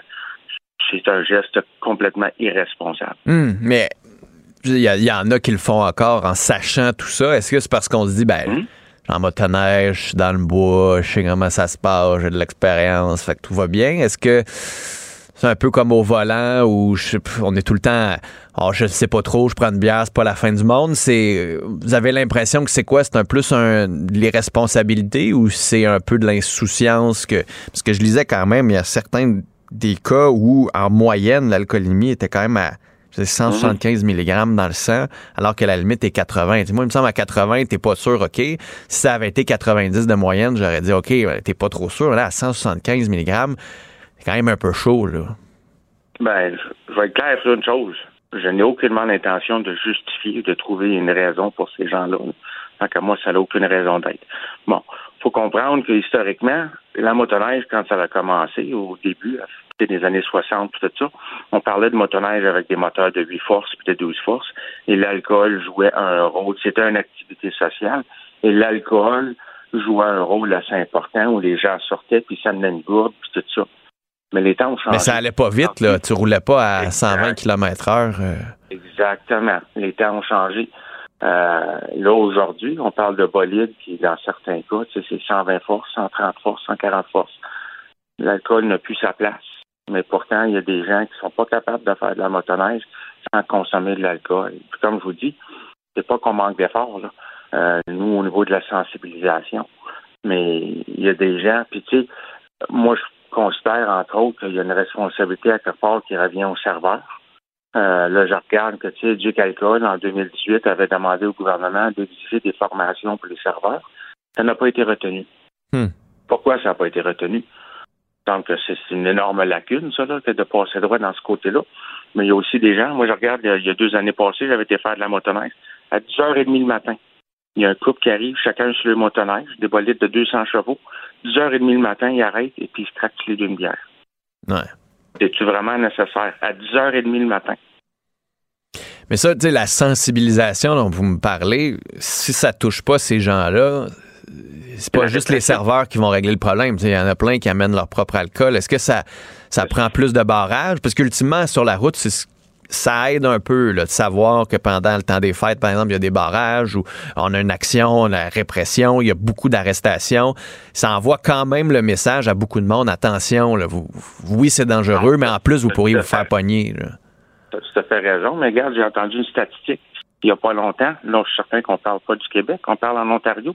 Il y a 7000 personnes qui ont été chargées pour conduite en état d'inébriété dans le temps des fêtes en Ontario cette année. En 2022-2023, là. Pas comme si ça fait pas 50 ans qu'on tape sur le clou pour dire aux gens d'arrêter de pouvoir y conduire. Non. Il y a des gens qui prennent des mauvaises décisions. Nous, du côté de la Fédé, oui, absolument qu'on on tape sur le clou. On a des patrouilleurs, on fait des campagnes d'un journaux, d'envoi de journal, entre autres, puis de, de Journal de Québec, Journal de Montréal, euh, partout. Donc oui, euh, il y a des gens, malheureusement, qui ne comprennent rien d'autre que la répression. Donc, euh, il y a des coups qui vont devoir être donnés. Je ne sais pas c'est quoi la solution, mais je sais que j'aimerais beaucoup que ça arrête. Hmm. Et je trouve ça aberrant que les gens, encore aujourd'hui, prennent ces mauvaises décisions-là. Parce qu'ultimement, c'est des décisions personnelles. Ouais, mais qui ont des Il y a répercussions. personne qui met le fusil au temple qui dit là, de prendre une bière. Là. Non, mais c'est ça, mais qui ont des répercussions sur vous, sur votre famille, puis ça peut être sur bien du monde aussi que vous croisez en sentier, puis que c'est fatal. Est-ce qu'il pourrait y avoir euh, une limitation des vitesses des machines? Peut-être dire, regardez, euh, ça va trop vite, il y a trop d'enjeux pour le moment, on, on met des bloqueurs, je sais pas, je connais pas la motoneige assez, mais je me dis, si, si l'un des enjeux, c'est le mélange alcool et vitesse, puis que les utilisateurs sont pas prêts en partie, là, je calcule, j'accuse pas tous les motoneigistes de ça, au contraire, mais à réduire l'alcool, peut-être qu'il faudrait réduire la vitesse. Ben, là encore, c'est des choix personnels. La motoneige ne se conduit pas elle-même. C'est les personnes qui choisissent. Ouais, mais si tu limites la vitesse de la motoneige, tu sais, si la motoneige peut pas aller en haut de 50, euh, peut pas aller en haut de 50, là. Ben, bonne chance à l'appliquer, bonne chance. Il n'y a pas un fabricant qui va voir embarquer là-dedans. faut pas oublier que le Québec, c'est un marché parmi tant d'autres. Hein. Les motoneiges sont faits pour le marché international, pas juste pour le marché québécois. Donc, euh, moi, bonne chance à aller chercher une adhérence euh, Hmm. de la part Fait que, la, fait que la solution, c'est quoi? Bon. Ben, je sais pas. C'est pour, selon moi, c'est la répression. Et puis, c'est d'essayer, entre autres, moi, je pense qu'une une formation pour les serveurs, ça serait certainement une bonne chose. Parce que tu me feras pas croire que quelqu'un qui rentre dans un relais, par exemple, avec un casque dans les mains, que ça prend pas la tête de Papineau pour comprendre que cette personne-là va partir en motoneige. Ouais. Alors. Sauf qu'après ça, vous le savez aussi, c'est comment quand il y a quelqu'un qui arrive un peu chaud d'ail. Hey, j'en veux une autre. Ah ouais, donne-moi une autre, j'ai le droit. Puis... La police, là. Ouais. Nous autres, regarde, nos patrouilleurs n'ont pas l'autorité de d'émettre des constats là, pour parce que ça, c'est le code criminel. Il y a juste les policiers qui peuvent s'occuper de ça. Hmm. Mais les policiers aussi ont des ressources euh, Limité. limitées. Fait que, regarde, je sais pas c'est quoi. Euh, nous, on essaie par tous les moyens, comme je dis, de sensibiliser les gens. Il faut comprendre que tu sais, l'activité motoneige, c'est une activité en route. On a des bénévoles qui font un travail extraordinaire à rendre les sentiers sécuritaires. Mais il en reste pas moins. Regarde, j'étais faire une randonnée hier. Mais là, on a des conditions printanières. Donc, ça fond un peu, ça expose des fonds de glace à des endroits. Il faut absolument que tu sois 100% alerte en tout temps. Ouais. Alors, pourquoi quelqu'un irait consommer de l'alcool ou de la drogue, bien sûr? C'est vraiment de mettre les chances contre soi puis contre les autres utilisateurs. Hmm. Je ne sais vraiment pas si vous avez des solutions, euh, s'il vous plaît, avancez-les. Ben, regardez, je pense que le message est envoyé à tout le monde. Là. Si jamais il y en a qui en ont, si jamais vous, vous faites de la motoneige, vous avez trouvé une façon avec vos chums de régler le problème, écrivez-nous. Michel Garneau, merci beaucoup d'avoir été là. Ben, merci à vous, puis en espérant que ça va faire réfléchir certaines personnes. Ouais, une personne de, de moins qui prend une bonne décision, une personne de plus qui prend une bonne décision, c'est déjà ça de gagner. Merci. Là. Merci, bonne journée. Philippe Vincent Foisy. Appliqué et vigilant. Il creuse les dossiers pour tout savoir et comprendre. T'en as-tu un, toi, Mario, un surnom comme ça? Benoît Dutrisac. Mario Keller Dumont? tu le caricatures, mais c'est quand même ça, Benoît. Mario Dumont. Sérieux, ça, là, ça n'a pas de saint bon sens. La rencontre. Et là, à Ouais, coup, hey, hey, hey, t'as-tu vu sa question? Fonctionnaire dans le bureau. qui va décider comment ça va se passer? cette fois-ci, j'ai un doute. La rencontre du Trisac Dumont. Messieurs, bonjour. Hello. Benoît, tu voulais parler des Oscars pour commencer? Ah, ju- juste une mention que hier, pour la première fois depuis peut-être 20 ans, j'ai regardé les Oscars jusqu'à 10h30 et j'ai trouvé ça extraordinaire. J'ai trouvé que c'était un gala qui était émouvant, qui était brillant, qui était intelligent. C'était, on, on était là pour découvrir des artistes, découvrir des films. Euh, vraiment, là, j'ai, j'ai, j'ai trouvé, Jimmy Kimmel a fait une excellente job. Euh, la façon d'amener l'énergie, de garder les gens, les, gens sur place avaient l'air bien, bien contents d'être là, de gagner. C'était vraiment un beau gala. Les- Et puis, t- détail, là, moi, je suis pas une carte de mode, mais c'était c'était vraiment agréable de voir que les gens s'étaient préparés pour aller dans un gala et qui avaient préparé un discours et que c'est euh, vraiment ça a été une, euh, je trouve que ça a été une des, des belles soirées que j'ai pas vu ça depuis euh, des années puis ça m'a donné ça m'a redonné le goût d'aller au cinéma puis de, de voir les films que j'ai ratés Mario, as-tu Non, hier soir, c'était. Ma, fille a passé l'hiver elle a passé l'hiver avec son, son sac à dos en Europe. C'était le retour de l'enfant prodigue hier soir. Ah, bon. qu'on a fait un beau souper, la télé était fermée. Avec des discours et des robes euh, Je Dolce sais pas si j'aurais regardé. Écoute, c'est pour une des rares fois. D'habitude, j'ai j'ai pas vu. Je regarde très peu de films. J'aime pas tellement les films, mais euh, hier soir, j'avais vu The Whale, la baleine. Que J'avais vu un film qui a gagné aux Oscars, ce qui est quand même exceptionnel, qui est un film magnifique, là, vraiment remarquable. Euh, puis qui a gagné, d'ailleurs, un Québécois qui a gagné, qui, qui, qui était le responsable du Moreau, maquillage. Ben oui, qui est responsable du maquillage, mais qui dans ce film-là est juste euh, renversant, parce qu'on crée un homme de 600 livres, là, tu sais, avec sa réalité. Puis- donc euh, voilà, j'aurais peut-être aimé la soirée moi aussi, mais parce que là maintenant on a on a comme on s'est réconcilié avec le wokisme un petit peu. On peut trouver un animateur. J'ai vu ça dans les nouvelles. Parce qu'avant ça, il y- avait plus d'humains assez parfaits pour animer un tel gala des Oscars sur Terre. tu sais, sur Terre, tu fais le tour de la Terre, puis tu dis Ah. tout le monde a un petit défaut. Tout le monde, en 1982, Ouais. ce type-là, il a dit une phrase dans le cours de l'école. L'autre, il a touché à quelqu'un. Il n'y a plus d'être humain. Mais là, finalement, on se dit, ouais, puis peut-être que quelqu'un peut animer. J'ai trouvé ça beau. Ah, mais en tout cas, hier, on pouvait pas reprocher aux Oscars d'être blanc, 100, tu sais, 100% blanc. Il y avait de, de toutes les cultures, de toutes les allégeances. C'était, c'était parfait. C'était vraiment, là, c'était les meilleurs dans chaque catégorie. Donc, euh, moi, je, je ne pouvais qu'applaudir. Bon. Paul Saint-Pierre Ah, Plamondon, Mario a été applaudi aussi. Ouais, Paul Saint-Pierre Plamondon, ben, tu sais, il y, a- il y a eu un vote de confiance extraordinaire, 98,5% euh, Tu sais, il y a vraiment deux angles pour regarder ça. L'angle, parce que là, on- écoute, là, parce que les gens, en, en fin de semaine, les gens qui ont spiné au PQ que c'est le plus fort de, vote de confiance de tous les temps, c'est des humoristes, là. C'est sûr que Jacques Parizeau n'a jamais eu ça, puis tout. Ouais, ouais, je comprends, mais il fut une époque où le PQ était un grand parti, mais grand, grand, grand, grand, là. T'sais, des centaines de milliers de membres avec des tendances, puis des gens plus radicalement souverainistes, d'autres qui étaient plus étapistes. Euh, tu sais, fait que c'était comme impossible. Même Parizeau, n'importe qui, personne pouvait rallier autant de monde, autant de courants, mais tout ça faisait un... Là, le PQ est devenu, excusez-moi, mais un petit parti. Puis c'est pas comparable. Donc, euh, tout ce que ça nous dit, c'est que Paul Saint-Pierre Plamondon a. Parce que quand il a été élu, il y avait quatre candidats à chefferie en pleine pandémie. Ce que ça dit, c'est qu'il a euh, magnifiquement rallié ce qui reste du PQ pour une relance, qu'on a senti d'ailleurs durant la campagne. Donc, du côté positif, faut y donner ça. Là. Il s'est repositionné comme l'homme de la situation, comme on dit, la personne qui va rallier les, les membres restants. Puis c'est encore un parti de militantisme, c'est un parti qui recueille beaucoup de dons. Mais je veux dire, on peut pas. En fait, c'est un vote de confiance que tu ne peux pas comparer avec les votes de confiance des Landry, euh, Parizeau, euh, Bouchard, tu sais, d'une autre époque. Là. Tu, peux, tu peux- tu peux pas la faire, la comparaison. C'est c'est pas le même parti. C'est c'est plus, t'es plus sur la même planète. là. Benoît? C'est comme, euh, c'est, tu choisis d'être le roi d'un village ou le valet d'un empire. Tu sais, c'est- c'est- je sais pas. Parler de prendre le pouvoir, parler de prendre le pouvoir, euh, c'est un peu prématuré, je trouve. Tu sais, comment, tu sais, il me semble que, est-ce que le Parti québécois, tu sais, là, on voit, pense, PSPP pense qu'il peut battre la CAQ en 2026. Ben, tant mieux, mais est-ce qu'on peut parler de, d'opposition officielle pour commencer? Juste une première étape. Juste commencer à dire, on va compter certains buts, Puis, euh, on va aller vers la victoire, mais on va y aller par étapes. Tu sais, commencer par faire connaître Andréane Fiola. Il y a des élections aujourd'hui partielles dans Saint-Henri Sainte-Anne. Euh, elle- Je pense elle pas est- que Paul Saint-Pierre Plamondon va avoir 98 ce soir.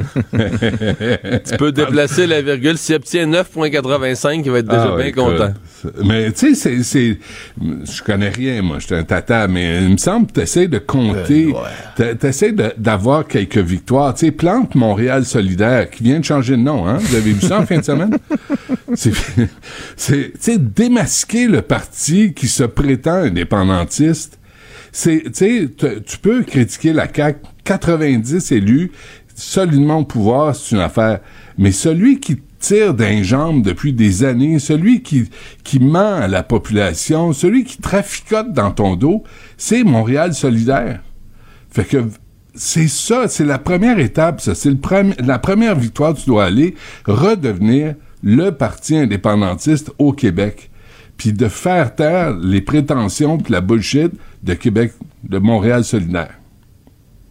Mario, est-ce que tu acceptes le changement de nom de Benoît qui aime changer le nom de certains organismes? Non, mais je comprends à quoi il, il réfère quand même Benoît, parce que dans le dépliant unilingue anglophone de Québec solidaire, quand même le préciser, unilingue anglophone, non mais il y a un dépliant, une version française, mais ils ont quand même produit, tu sais, Marc Tanguay du Parti libéral me disait qu'au Parti libéral, ils font jamais ça, ils font des dépliants bilingues. Dans les comtés où il y a une proportion anglophone, mais Québec solidaire a fait un dépliant unilingue anglophone, et donc dans ce dépliant-là, on parlait, donnant raison à Benoît, là, on parlait de défendre le, le voter pour, pour euh, Québec solidaire dans Saint-Henri-Sainte-Anne puis pour leur candidat, c'était défendre Montréal contre la menace de la CAQ. Mais tu sais, t'es proche de dire défendre Montréal contre le reste du Québec puis de jouer la carte.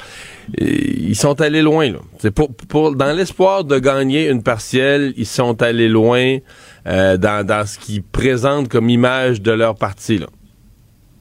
Et ça risque de les mordre dans les fesses, comme ça a mordu Éric Duhem, qui est arrivé, je vous le rappelle, là, avec son euh, Bill 96, là, puis une, tu sais, No une to Bill interdiction. 96. Ben, tu sais, je, pense pas que ça a été bon pour Éric Duhem. Ça a été une méchante gaffe pendant la campagne électorale, euh, parce qu'il était allé chercher aucune, aucune voix, aucun, aucun Non, il vote. est allé chercher des votes, mais pas de sièges dans l'ouest de Montréal. Puis moi, je pense qu'il a peut-être perdu- ses sièges en Beauce à Mm. cause de ça. Là. Exactement. Euh, Ah ouais. Tu l'as parlé du budget de l'an 1, Mario, aussi, du PQ. Ouais, ben, tant qu'à parler du euh, PQ, c'est-tu une euh, idée qui se peut, ça tu c'est-tu à risque, c'est-tu risqué? C'est... Ben là, il l'a reporté. Il devait, il devait le déposer là. Puis là, finalement, c'est reporté à la fin du printemps. Euh, le budget de l'an 1, moi, je trouve que c'est un exercice là, totalement inutile. Mais totalement, totalement inutile.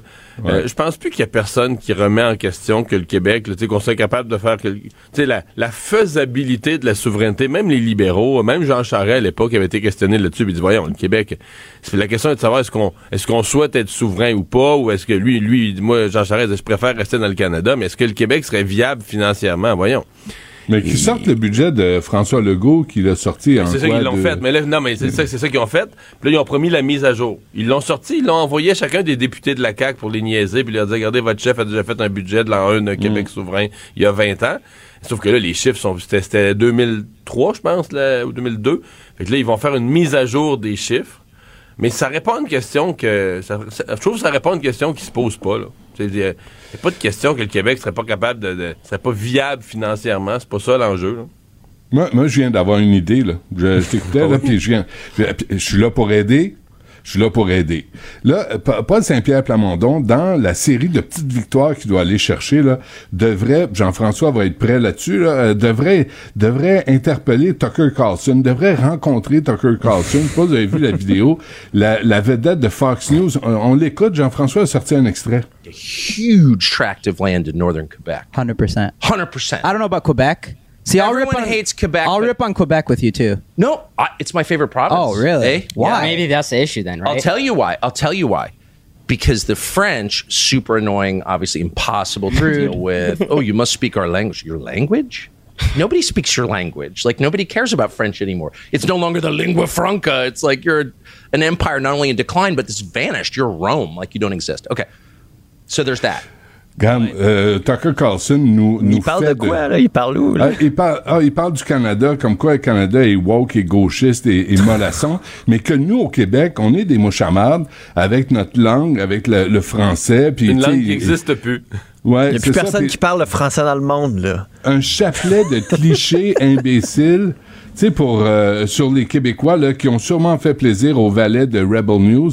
Mais mais moi, si j'étais Paul Saint-Pierre Plamondon, je me ferais inviter sur le show de Tucker Carlson et j'irais le planter. J'irais lui dire que c'est un imbécile qui connaît rien, qui connaît rien du Québec, puis avant de se prononcer, d'aller s'informer, de venir au Québec, puis je vais te faire faire une tournée, puis je vais t'expliquer c'est quoi la réalité.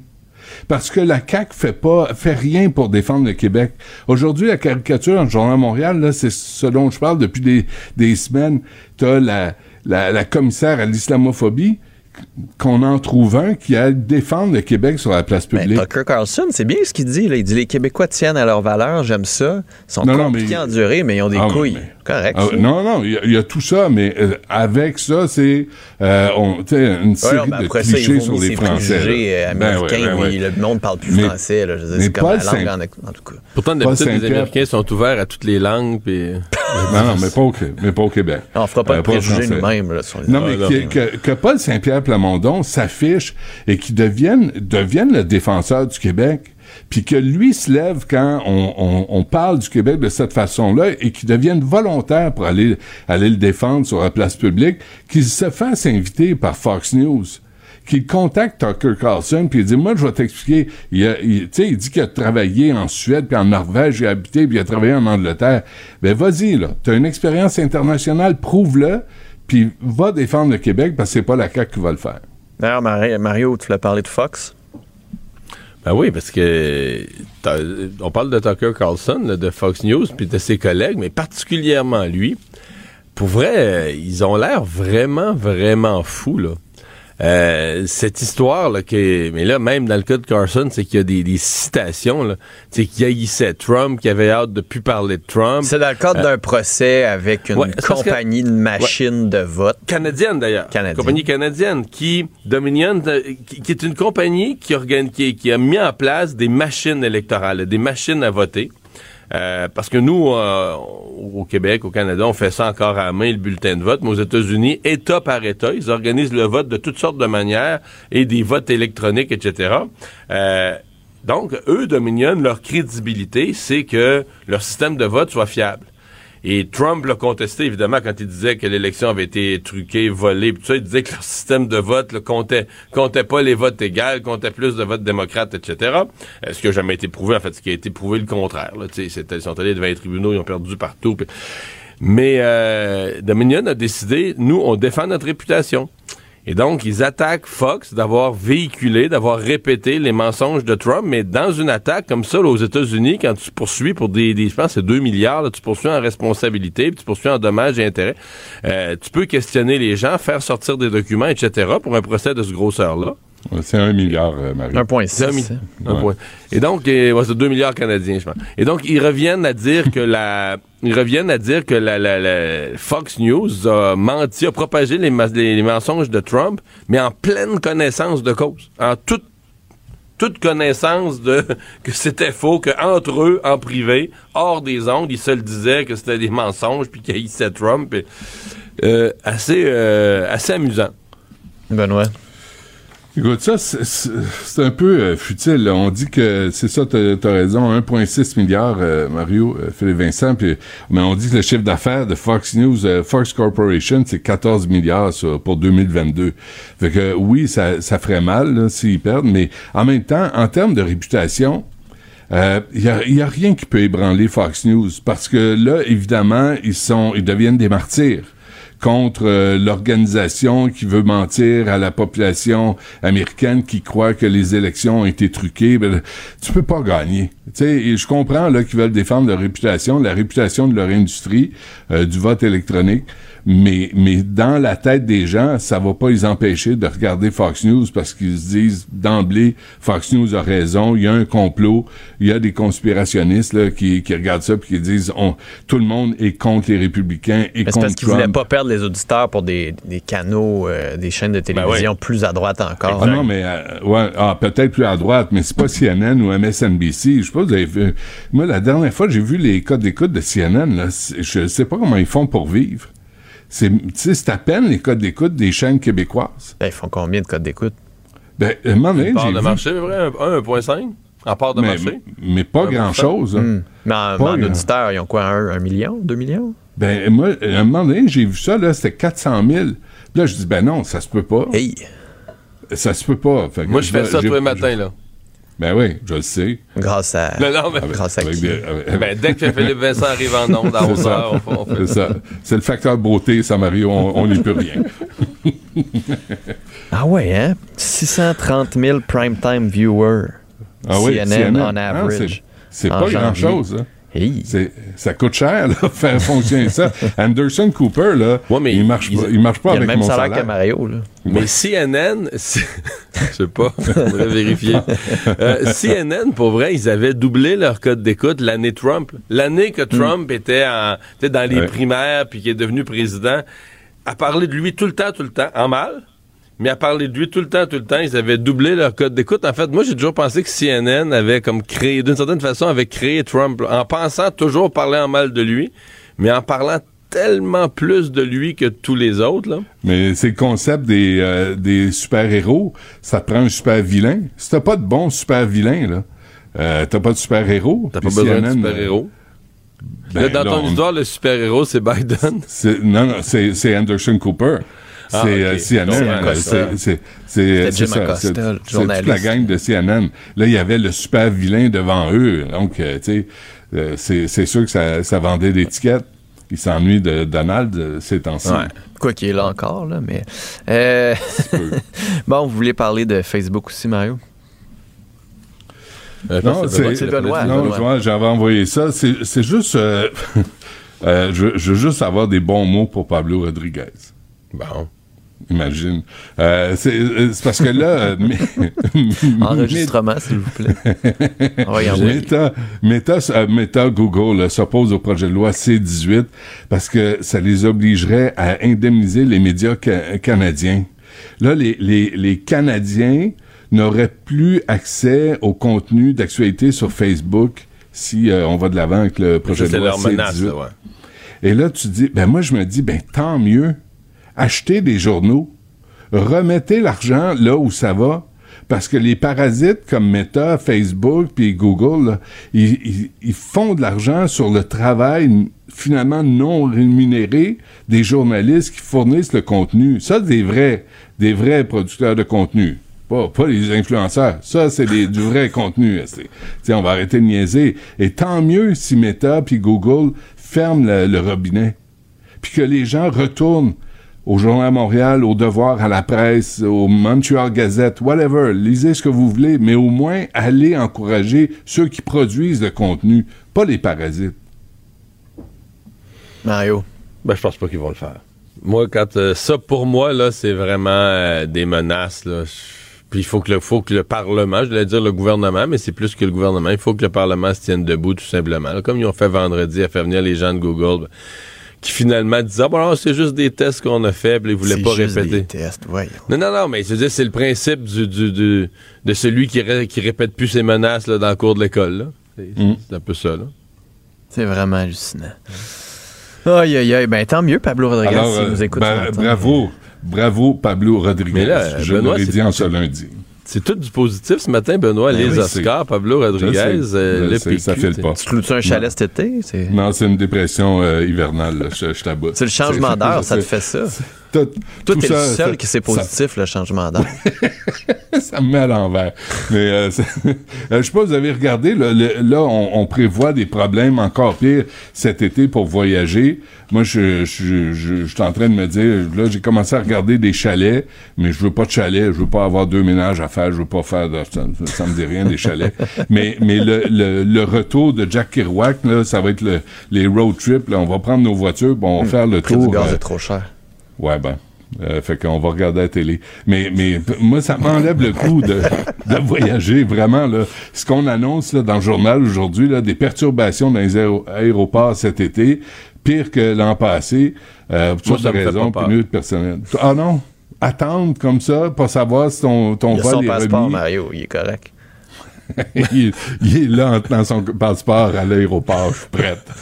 je pogne le premier qui passe. Moi, depuis que j'ai mon passeport, je me sens invincible. Messieurs, bonne journée sous le signe de la positivité. Salut. Un journaliste d'expérience qui fait avancer la réflexion. Philippe Vincent Foisy. Écoute bien, là. Je répéterai plus, là. Mais voyons donc. Zéro, zéro, zéro scène. On a, on a un petit coussin. Un chroniqueur financier, pas comme les autres. Michel Girard. Salut Michel. Bonjour Philippe Vincent. Bon, tu veux me parler de l'indice Québec 30, le fameux indice euh, d'épargne placement Québec. euh, Ouais, mais comme moi que, bon, l'indice Québec 30, euh, on peut, euh, bon, investir dans cet indice-là que par l'entremise de ce qu'on appelle les obligations boursières offertes par euh, Épargne Placement Québec, là, mais pour des termes de 5 ans ou de 10 ans, ce qui est excellent, là. Mais, mais l'indice en question, il n'est pas négocié à la, cote de, de la Bourse de Toronto euh, comme énormément de, de, de fonds négociés en bourse, des, ce qu'on appelle des fonds indiciels également, sont négociés à la cote de, la- Bourse de Toronto ou de la Bourse de New York, euh, tout comme des, des, actions. Et, euh, et ça, je trouve ça très dommage parce que l'indice Québec 30, euh, tu sais comme moi, j'en ai fait la démonstration, c'est un indice dont le rendement est vraiment enviable. Ben oui. Et puis, euh, et puis, ce serait très intéressant pour euh, les investisseurs, que ce soit les particuliers, également les caisses de retraite, de pouvoir investir dans cet indice-là. Euh, tu sais, à Toronto, là, les deux plus populaires fonds négociés en bourse qu'on appelle les fonds indiciels, c'est euh, c'est le, le- ce qu'on appelle le e-share euh, basé sur les 60 grandes entreprises euh, canadiennes. Là. Alors, euh, le, le, le SPTSX 60, là, cet indice-là, ou bien tout simplement l'indice de la Bourse de Toronto, carrément, là, euh, qui, qui, qui est négocié euh, sous forme justement là, de fonds négociés en bourse. Alors, euh, moi, ce que je souhaiterais, évidemment, je suis pas le seul, évidemment, ce serait qu'on puisse accéder à un, à, à un fonds négocié en bourse basé sur l'indice Québec 30. Mais pour ça, il faudrait qu'une institution financière se montre intéressée parce que pour que tu puisses inscrire euh, une compagnie ou un indice euh, à la bourse de Toronto ou à n'importe quelle bourse, il faut que ce soit, passe-moi l'expression, backé par une institution financière euh, qui, qui, qui a un réseau de distribution et puis qui fasse les démarches pour pouvoir, bon, parce qu'il y a des conditions à remplir, etc.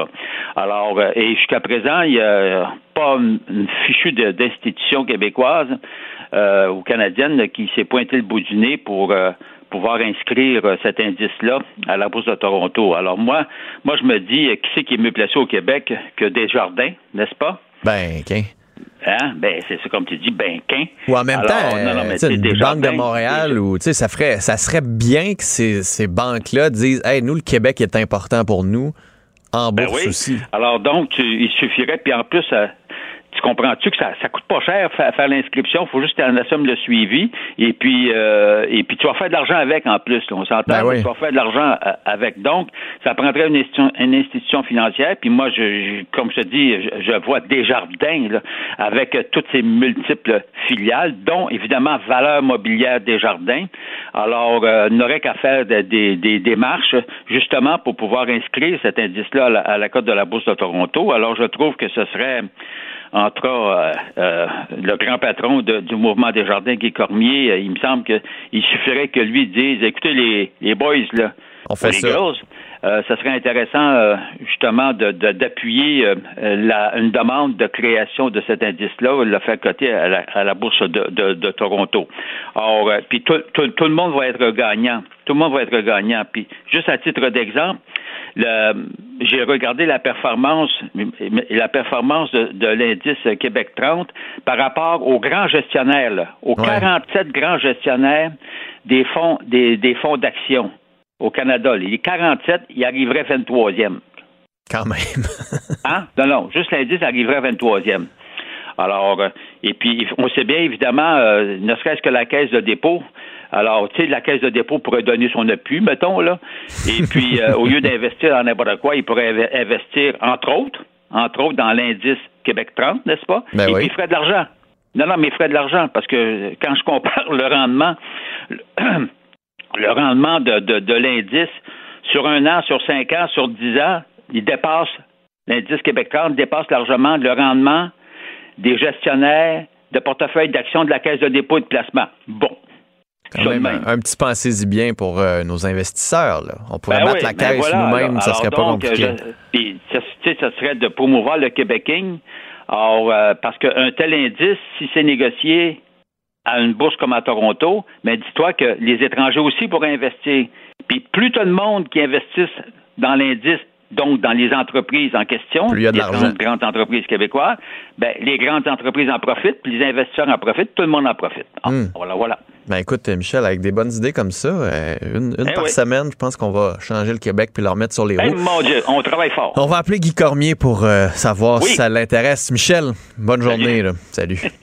ouais, parce que c'est assez important d'y penser, pouvoir investir, pouvoir investir nous-mêmes dans ce genre de politique-là. Comme il dit, plus il y a de l'argent, plus ça change les choses. Attentif, aux aguets. Il donne la parole aux acteurs de l'actualité. Philippe Vincent Foisy. Cube Radio. Cube Radio. En direct à Salut Bonjour. Vincent, bon début de semaine. Salut, toujours les mêmes hein, qui sont bronzés. Salut. en tout cas, qui partent pour un grand bout, en tout cas dans ce cas-ci.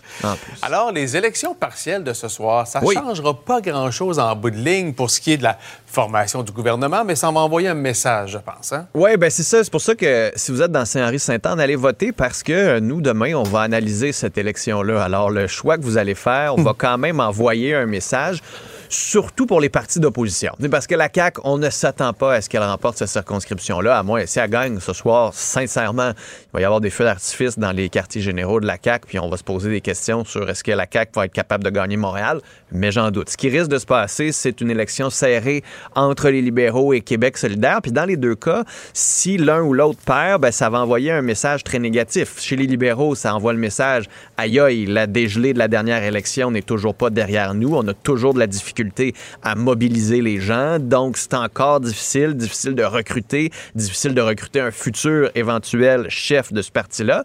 Puis Québec solidaire, s'ils perdent, ben là, c'est l'avancée à Montréal qui est plus difficile. Surtout qu'ils ont mis beaucoup d'efforts, ils ont misé sur cette circonscription-là pour envoyer le message qui était plus près de Montréal, qui était plus près de la communauté anglophone. On a mis de côté tout ce qui était souveraineté et autres pour se concentrer sur certains aspects très montréalais. Donc, on devient un parti montréalais. Ça coûte très cher. Alors, si on perd, ça va envoyer un très mauvais message. Alors que de l'autre côté, si le PQ fait plus que son 8 là, je pense qu'on va pouvoir dire encore une fois mission accomplie pour Paul Saint-Pierre Plamondon. là. Oui, alors ce sera intéressant à suivre, effectivement. On Aujourd'hui, s'en c'est parle clair. demain. Et euh, oui, ben oui, ben oui. Puis euh, Gino en parlait en introduction. Il y a trois ans, on vivait quelque chose vraiment de, de particulier et d'historique. Le Québec était mis sur pause là, en raison de la COVID. Oui, oui, bien, on commençait l'état d'urgence. Euh, on dirait que c'est fou que ça fait juste trois ans. En même temps, ça fait vraiment longtemps. Puis c'est comme si on avait vécu une phase hyper euh, spéciale où on était une grosse parenthèse dans nos vies, puis on veut tous sortir de cette parenthèse-là. Il y a beaucoup de monde qui sont passés à autre chose. Tu sais, je veux dire, au cours des prochaines semaines, il n'y aura pas de commémoration pour les milliers de victimes de la COVID. Il n'y aura pas de commémoration pour les travailleurs non plus, où le premier ministre pourrait y participer. Quand tu regardes l'effort qui a été fait par tous ces gens-là, ces soignants, ces soignantes, là, les infirmières préposés aux bénéficiaires, les médecins, tous ceux qu'on a vus là, pendant près de deux ans à la télé, en plus de deux ans à la télé, il aurait fallu trouver une façon de souligner leur travail il faut aussi parler de la COVID encore pour deux raisons. D'abord, il y a des gens qui ont la COVID longue, qui ne sont toujours pas sortis de cette maladie-là, pour qui la parenthèse n'est pas terminée, puis on ne sait pas à quel moment cette parenthèse-là va se terminer. Puis de l'autre côté, est-ce qu'on est prêt à s'il devait y avoir une autre pandémie? Est-ce qu'on est prêt? Est-ce qu'on a bien appris? Est-ce qu'on ferait encore des couvre-feux? Est-ce qu'on prendrait les mêmes genres de décisions? Parce que si jamais ça devait revenir, espérons qu'on soit en mesure d'être mieux préparé et qu'on prenne de bien meilleures décisions que la dernière fois. là. Ouais. Merci Philippe Vincent. Hey, bonne journée à vous deux. Attentif aux aguets. Il donne la parole aux acteurs de l'actualité. Philippe Vincent Foisy.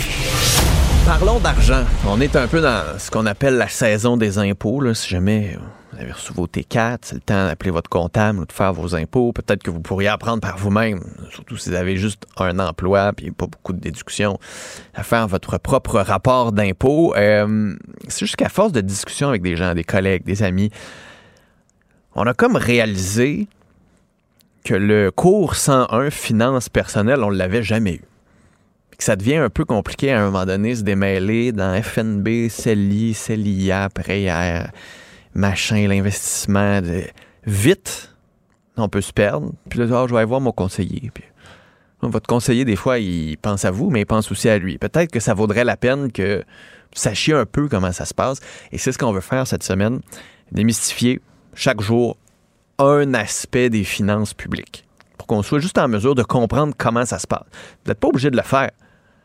Mais au moins, quand vous allez le faire faire, vous allez comprendre comment ça se passe. Comme faire du pain. Moi, je fais pas mon pain tous les jours, mais je sais à peu près comment ça se passe faire un pain. C'est un peu ce qu'on vise à faire avec les finances publiques. On commence tout ça avec la base, les CELI, les REER, les CELIAP et autres. Ça mange quoi en hiver? Qu'est-ce que ça veut dire? Et surtout, pourquoi on en a besoin? Puis comment bien les utiliser? Avec Carmen Kwong, qui est, elle, investie sur Instagram, avocate en litige fiscal, passionnée des finances publiques, euh, des finances personnelles, qu'on peut suivre sur sa page Instagram. Mme Kong, bonjour. Bonjour Philippe Vincent. Donc, commençons avec euh, cours 101. Je pense que la question que tout le monde se pose, puis tout le monde connaît un peu ça, là, mais CELI, REER, CELIAP, c'est quoi ces affaires-là? Oui, avec plaisir. Puis juste préciser aux auditeurs rapidement là, que je suis pas une professionnelle de la finance. Oui, je suis avocate comme tu l'as dit, mais que mes propos les juste seulement moi et personne d'autre que moi. Oui, ça c'est important. euh, c'est pas, pas, un- pas, un- pas des, des entrevues sur vos conseils financiers. Là. On vous donne des, des- des grandes pistes, mais en bout de ligne, vous faites ce que vous faites avec votre argent, puis c'est pas des conseils financiers qu'on vous donne ici. Puis je suis très contente de chroniquer ce matin parce que euh, si vous connaissez pas la différence entre le CELI et le REA, ben sachez que vous n'êtes pas le seul parce qu'en fait, c'est le cas pour euh, 32% des Québécois. Puis si je vais commencer par quelque chose là, s'il y a une chose que j'aimerais que les auditeurs retiennent ce matin, c'est que le CELI, le CELI puis le CELIAP que je vais expliquer en, en dernier, ce sont que des contenants, donc des Tupperware dans lesquels on peut investir notre argent. Fait qu'il faut se rappeler qu'un CELI puis un REER n'offrent pas de rendement comme tel. Ce sont les investissements dans, le- dans lesquels on dépose, euh, qu'on peut déposer à l'intérieur qui va faire notre rendement. Donc, Parce qu'on entend beaucoup les gens, ah, moi j'ai mis de l'argent Oui. dans mon CELI. Ben, il dit achète des REER, mais c'est faux de dire on n'achète pas des REER. On ouvre un compte REER pour ensuite déposer des investissements à l'intérieur, comme Hmm. des fonds négociés en bourse, par exemple, que la personne avant moi euh, parlait, ou des CPG qui, en passant, offrent des rendements à 5% euh, présentement, le rendement garanti 5% Euh, Donc, c'est ça la différence. Maintenant, je vais expliquer le, le Donc, c'est quoi un contenant? c'est- c'est- Qu'est-ce que. C'est sens- simplement un compte. Ok. Au lieu d'être un compte chèque, c'est un compte REER ou un compte CELI ou un- bientôt un compte CELIAP. Mais euh, la loi permet, euh, dans le fond, un ça donne un pouvoir magique à ce compte-là. Parce que normalement, lorsque ben, tu fais des intérêts, gains en capital, ben, c'est toujours imposable. Tu vas payer l'impôt sur chaque dollar que tu gagnes, à moins d'exception. Sauf que dans lorsque l'argent est fait à l'intérieur même de ces contenants-là, on va voir que ben t'as pas d'impôt à payer ou du moins c'est un report d'impôt dans le cas du REER. OK. Bon, commence, OK. Commençons avec le REER, qui Oui. est peut-être Oui. celui que dans nos têtes, c'est le régime euh, d'épargne retraite ou régime d'épargne enregistré. là, C'est pour ça qu'il y a deux E. C'est ça. Donc, ça, c'est de l'argent qu'on met là-dedans dans le but un jour de la récupérer à la retraite. C'est ça. Normalement, euh, tu- c'est le but c'est pour l'épargne retraite. On peut le retirer avant, sauf que c'est pas toujours conseillé. Fait que, dans le fond, le REER, lorsqu'on met l'argent à l'intérieur, on reçoit un retour d'impôt. Ben, le retour d'impôt, par contre, il varie de personne en personne. euh, selon le revenu imposable de, la personne qui met l'argent dedans. Fait que disons, là, par exemple, je suis étudiante, je fais, je travaille à temps partiel, je fais 10 000 par année. Mais là, à la base, moi, je paye pas d'impôts. Donc, ça c'est bien pour moi de cotiser au, à Montréal, mais ça me donne aucun avantage cette année immédiatement parce que je recevrai pas de retour d'impôt parce que initialement ben j'en paye pas. Hmm. Donc c'est là où est-ce que le CELI deviendrait intéressant OK, pour donc- moi comme étudiante. Donc, le Oui. REER, son grand avantage, c'est si tu fais de l'argent. Donc, moi, j'ai un Exact. salaire, euh, je sais pas moi, élevé, là, 80 000 par année. Je mets de l'argent là-dedans, j'ai un retour d'impôt. Et plus je fais d'argent, plus le retour d'impôt est gros parce que plus je suis dans un palier d'impôt élevé. Exactement, exactement. Puis euh, je parlais avec quelques professionnels des finances, puis tu sais, il n'y a, pas de règles pour tout le monde, mais environ à 45 000, on peut songer à mettre l'argent dans notre euh, REER parce que notre taux marginal d'imposition, puis là, je rentrerai pas là-dedans, là, mais le palier, comme tu dis, est plus élevé. Donc, Donc, c'est là que ça commence de- à valoir la peine. Là. Oui, mais c'est ça dépend de chacun. Est-ce que tu as des enfants là Si tu réduis ton impôt, ben euh, ton, ton niveau d'imposition, ben tu vas avoir des allo- plus d'allocations. Hmm. Mais bref, ça dépend de chacun. Mais environ 45 000 là, tu peux commencer à y penser. OK. Euh, Puis ça, c'est, tu disais, sinon, il y a le CELI. Fait que ceux, mettons, qui font un peu moins d'argent, mais qui peuvent quand même placer Oui. de l'argent. Puis, dans le fond, le contenant REER, l'avantage, c'est que tu sauves de l'impôt quand tu mets de l'argent là-dedans. Le CELI, lui, tu sauves pas d'impôt quand tu mets de l'argent dedans. Non, exactement. Puis juste préciser aussi le REER, dans le fond, tu- oui, tu sauves l'argent, tu reçois un retour d'impôt, mais tout le long que l'argent reste dans le REER, ben on, par exemple, on investit dans des FNB, des CPG, peu importe, tu ne payes aucun impôt tant et aussi longtemps que l'argent reste à l'intérieur de ton REER. Fait que t'as Mm. fait un gain en capital, t'as fait 500 dollars, 1000 dollars, ben très bien, tu payes aucun impôt. C'est seulement au moment du retrait que tu payes l'impôt. Maintenant, on parle du CELI. Bon, là, on se rappelle, le CELI, c'est un autre Tupperware dans lequel on peut investir de l'argent. J'aime beaucoup ça, Euh, l'image quand- de Tupperware. Oui, parce que les gens, moi, moi aussi j'aime ça. Euh, quand je mets l'argent dans mon CELI, ben je reçois pas mon retour d'impôt. Sauf que ce qui était très intéressant avec le CELI, c'est que lorsque j'y retire des sommes, je paye pas d'impôt. Puis là, je vais te donner un, exemple avec des chiffres là, comme ça tu vas voir. Par exemple, ben là, j'ai, je mets 5 000 dollars dans mon CELI puis je l'investis en bourse. On sait la bourse, euh, on peut parler de 7% à 9% de rendement par année, pas continuellement, mais ce sont les chiffres historiques. Donc, après quelques années, disons que mon 5 000 grossit à 7 000, ben je, peux retirer le 7 000 sans impôt, euh, sans impôt. Fait Parce que ce même normalement, si j'avais fait ce 2000 dollars de plus-là, j'aurais payé de l'impôt sur Ouais. le 2000 dollars.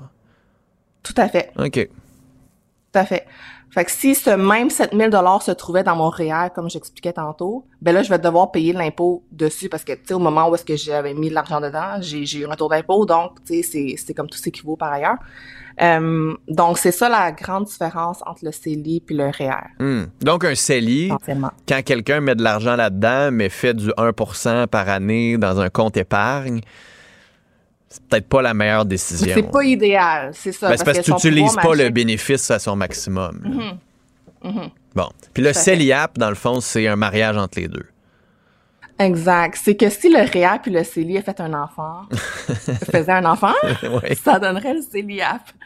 Euh, c'est puis là ça s'en vient là, je sais qu'on parlait du 1er avril, mais là ça a été repoussé parce qu'il faut laisser le temps aux institutions financières de, de, de se préparer pour accueillir ce nouvel outil-là. Euh, c'est c'est pour aider les premiers acheteurs à acquérir euh, leur première propriété. C'est un outil fiscal extrêmement puissant parce que là, on vient de voir le pouvoir magique du REER, le pouvoir magique du CELI, puis si on combine les deux ensemble, ben pouf, euh, ça donne le CELIAP. Euh, puis là, juste de donner les grandes lignes, là, pour profiter de cet outil-là, il faut être canadien, âgé de 18 à 71 ans, et ne pas avoir été propriétaire au cours des quatre dernières années euh, avant l'ouverture du CELIAP. Il faut pas non plus que notre conjoint ait été propriétaire euh, au cours des quatre dernières années, sinon le conjoint va vous contaminer. Hmm. Bon, vous- l'aurez deviné, c'est un autre Tupperware dans lequel on peut investir notre argent, euh, mais en vue d'acheter une propriété. Fait que ça remplace un peu le RAP, là, le régime d'accession à la propriété, si on veut. Euh, sauf que tu peux utiliser les deux. Tu peux combiner plus, ah euh, ouais. le RAP et le CELIAP. Ouais. Donc, voici un peu les détails. On peut mettre 8000 dollars par année dans notre CELIAP à compter de cette année. Euh, c'est déductible. Donc, tu mets, tu, tu gagnes, euh, je sais pas, comme tu disais tantôt, 80 000, 85 000, tu mets 8 000 dollars, tu reçois un retour d'impôt. Le maximum qu'on peut mettre par, euh, au total dans une vie, c'est 40 000 dollars. Donc, le CELIAP, si tu veux le remplir puis si tu veux en profiter au maximum, ça prend 5 ans. OK. Euh, tu as 15 ans pour acheter ta propriété après l'ouverture du compte. Fait que si, par exemple, en 15 ans, tu es encore indécis, tu pas trouvé la, ta maison des rêves, tu peux toujours transférer l'argent qui se retrouve dans ton CELIAP sans, sans impact fiscal dans ton REER. Hmm. Fait que t'enfonces pas l'argent perdu, tu, tu, tu, le, tu fais tout simplement Tu changes le, de Tupperware, le mettre dans ton REER. Exactement. Euh, fait que comme le REER, lorsqu'on met l'argent dans, dans notre CELIAP, on reçoit un retour d'impôt. Puis comme le CELI, ça c'est magique. Lorsqu'on Hmm. retire de l'argent de notre CELIAP en vue d'acheter notre première maison, c'est important, on paye pas d'impôt. Donc euh, là, je vais vous donner des chiffres aux auditeurs là, parce que c'est intéressant pour vous donner une idée. Si j'investis 8000 dollars par année à 5% là, disons, de rendement annuel, j'obtiendrai euh, 46 415 après 5 ans, 59 238 après 10 ans et 75 605 après 15 ans.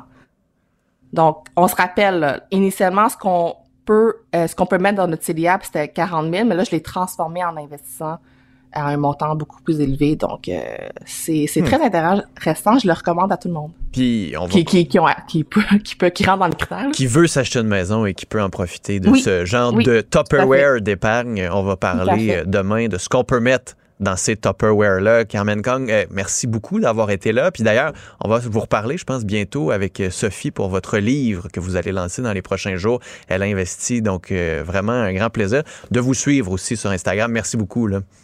Merci beaucoup. Salut. Un journaliste d'expérience qui fait avancer la réflexion. Philippe Vincent Foisy. Nouvelle qui a beaucoup circulé euh, durant la fin de semaine sur les réseaux sociaux, c'est la mort de l'orque Kiska, qui était la dernière orque à vivre en captivité au Canada. Elle était au parc euh, Marineland de Niagara Falls en Ontario. Ça a choqué beaucoup, beaucoup de monde. Un, le traitement qui lui a été euh, infligé au cours des dernières années. On va en parler avec Phil Demers, qui est ancien, euh, entraîneur d'animaux. Il a travaillé à Maryland de 2000 à 2012, avait quitté à l'époque justement à cause du traitement infligé à ces euh, animaux-là, notamment aux orques. Monsieur Demers, bonjour. Bonjour, euh, merci pour m'avoir. Ben merci d'être là. Euh, on disait l'orque le plus seul au monde. Euh, Aujourd'hui, de savoir qu'elle est morte, on voyait des vidéos récemment où on avait, on sentait cette solitude-là. Qu'est-ce que ça vous fait? Ben, on est triste aujourd'hui. Sa souffrance n'était pas justifiable. Euh, ça ferait euh, pendant une dizaine d'années qu'elle était complètement seule. Et euh, pour nous autres qui ont vécu ça, puis euh, qui ont produit des vidéos de ces conditions, euh, on essayait bien pour améliorer euh, sa vie, sauf que Marineland n'a pas pu. Ils ont décidé que c'est euh, comme ça qu'elle va décéder. Donc, on est aujourd'hui triste et tout à fait on est furieux. Ah ouais, hein? Est-ce que, en même temps, depuis, les choses ont quand même changé, ce genre de- d'histoire-là, on pourrait plus revoir ça au Canada. Il y a une loi qui a été adoptée dans les dernières années qui interdit euh, l'importation, l'achat de, de- mammifères comme ça. Euh, au moins, les choses ont changé. Là. Et euh, j'espère que sa souffrance, puis, puis sa vie, que, que ça inspire plus de change. Mais elle est le- la dernière euh, épaulard qui a survécu en Canada. Ça va jamais, ça va jamais euh, arriver encore. Puis j'espère qu'on peut honorer sa vie avec euh, cette inspiration. Hmm. Et pensez-vous que comme Canadien, on a appris aussi, parce que veut, veut pas, Marineland a continué de l'utiliser pour faire de l'argent. Euh, aux États-Unis, il y a des enjeux encore qui existent. Il y a des gens qui veulent encore payer pour ça, comme s'il n'y avait pas une conscience sociale qui avait été, qui avait été bâtie. Là. Et euh, j'ai été un avocat pour les animaux depuis une dizaine d'années et j'ai vu j'ai vu beaucoup de changements, mais euh, il y a toujours plus de changements à faire. Alors euh, nous nous nous allons pas quitter arrête des avocats pour Kiska, même après qu'elle est morte. Mais j'espère que le futur, on va changer les affaires aux États, puis à l'entour du monde. Hmm. Pensez-vous que Marineland aurait dû avoir une responsabilité là-dedans?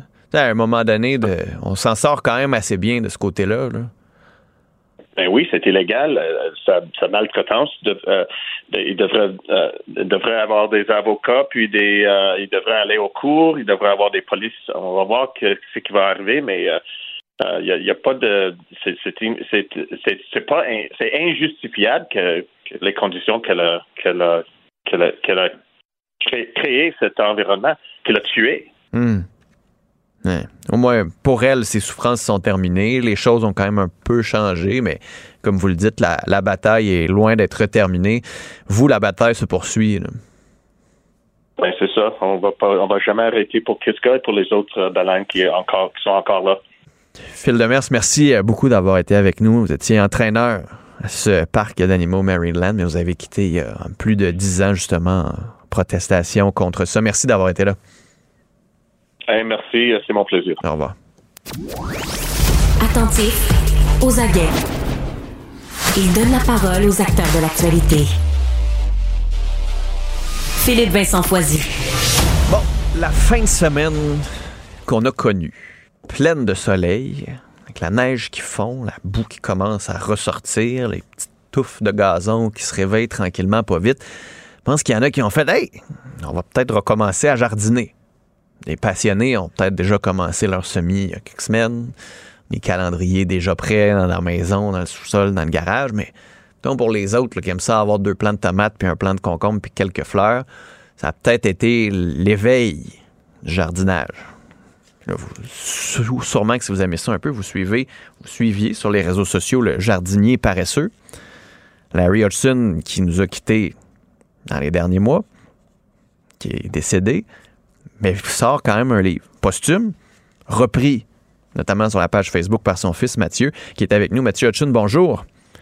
Bonjour, merci de me recevoir aujourd'hui. Ben, merci d'être là, euh, parce que là, vous sortez un gros livre, les 500 meilleurs trucs du jardinier paresseux. Je pense que le mot paresseux est important dans le cas de, de votre père et dans le cas de, de ce blog que vous continuez de, de garder en vie. Là, on se prépare, on est au début du mois de mars. Euh, truc numéro un là, que vous nous donneriez à, à nous qui sont peut-être un peu intéressés. Euh, bon, en général, là, dans le, le jardinage, là, le premier truc, ça va être de pas trop s'en faire. Euh, vous avez des plantes qui vont pas bien, c'est pas grave. Moi, là, chez nous, là, j'ai des plantes d'intérieur qui ont le bout des, des, des feuilles brunes. C'est pas grave. Ils sont encore en vie. Puis si ma plante a meurt, je vais l'acheter. C'est pas grave. faut avoir du plaisir. Il faut pas euh, paniquer. Les plantes, ils meurent, c'est normal. Ça fait partie du cycle de la vie. Euh, Il y a un problème dans le jardin. Le truc, un des trucs préférés de mon père, c'était le truc des 15 pas. Euh, reculer de 15 pas, si vous voyez plus de problème, il n'y en a pas de problème. Donc, c'est vraiment ça la philosophie là, du jardinier paresseux. C'est de pas travailler trop fort puis apprécier notre, notre jardin. Euh, prendre un, un petit- une petite bière sur la terrasse plutôt que de passer des heures à enlever les pissenlits dans, dans la pelouse. Puis, avez-vous toujours suivi les, les pas de votre père? Avez-vous toujours aimé ça jardiner ou est-ce que c'est une passion qui est arrivée euh, sur le tard? Euh, ben comme euh, comme disons passion, comme métier aussi, euh, je pense que c'est arrivé sur le tard. Comme beaucoup d'enfants, j'ai essayé de pas être comme mon père. J'ai essayé de faire des choses différentes. Euh, ce qui est bon, j'ai eu beaucoup de plaisir, j'ai eu toutes sortes d'aventures dans la vie. Mais tu sais, à un moment donné, il arrive un moment dans la vie où on se rend compte, Caroline, je suis comme mon père, tu sais, ou je suis comme ma mère, puis je fais la- les mêmes affaires.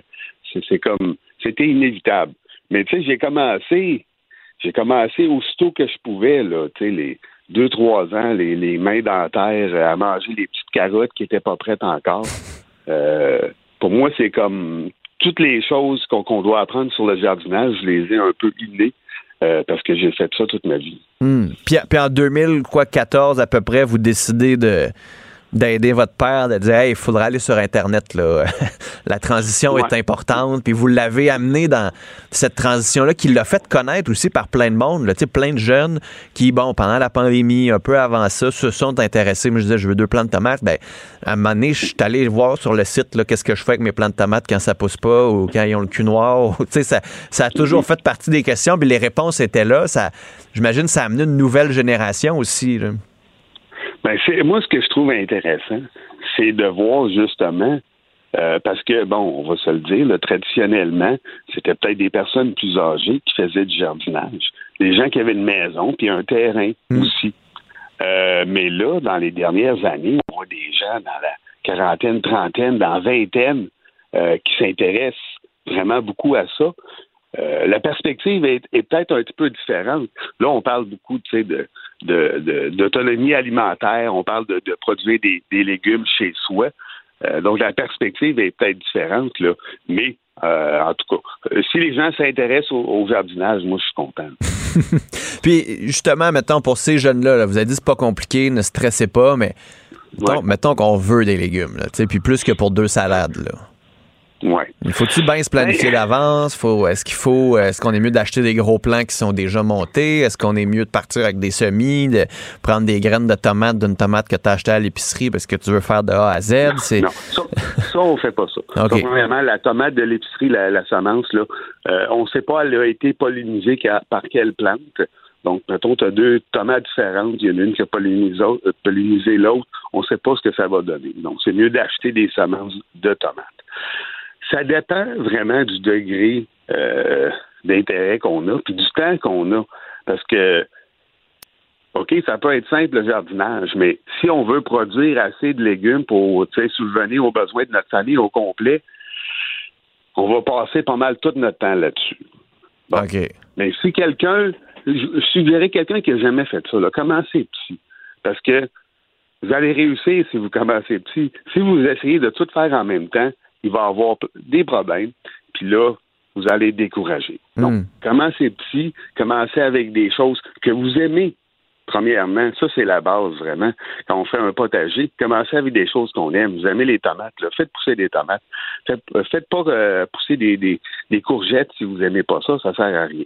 Vous allez pas aimer ça. Même si c'est plus facile. oui, même si c'est plus facile. Mais commencez petit, puis après ça, vous allez vous habituer, vous allez apprendre certaines techniques. Mais c'est sûr que si euh, on essaye de faire tout pousser, moi je l'ai fait, j'ai vécu sur une ferme pendant plusieurs années. Euh, puis on produisait des légumes. Euh, c'était un champ là, de légumes.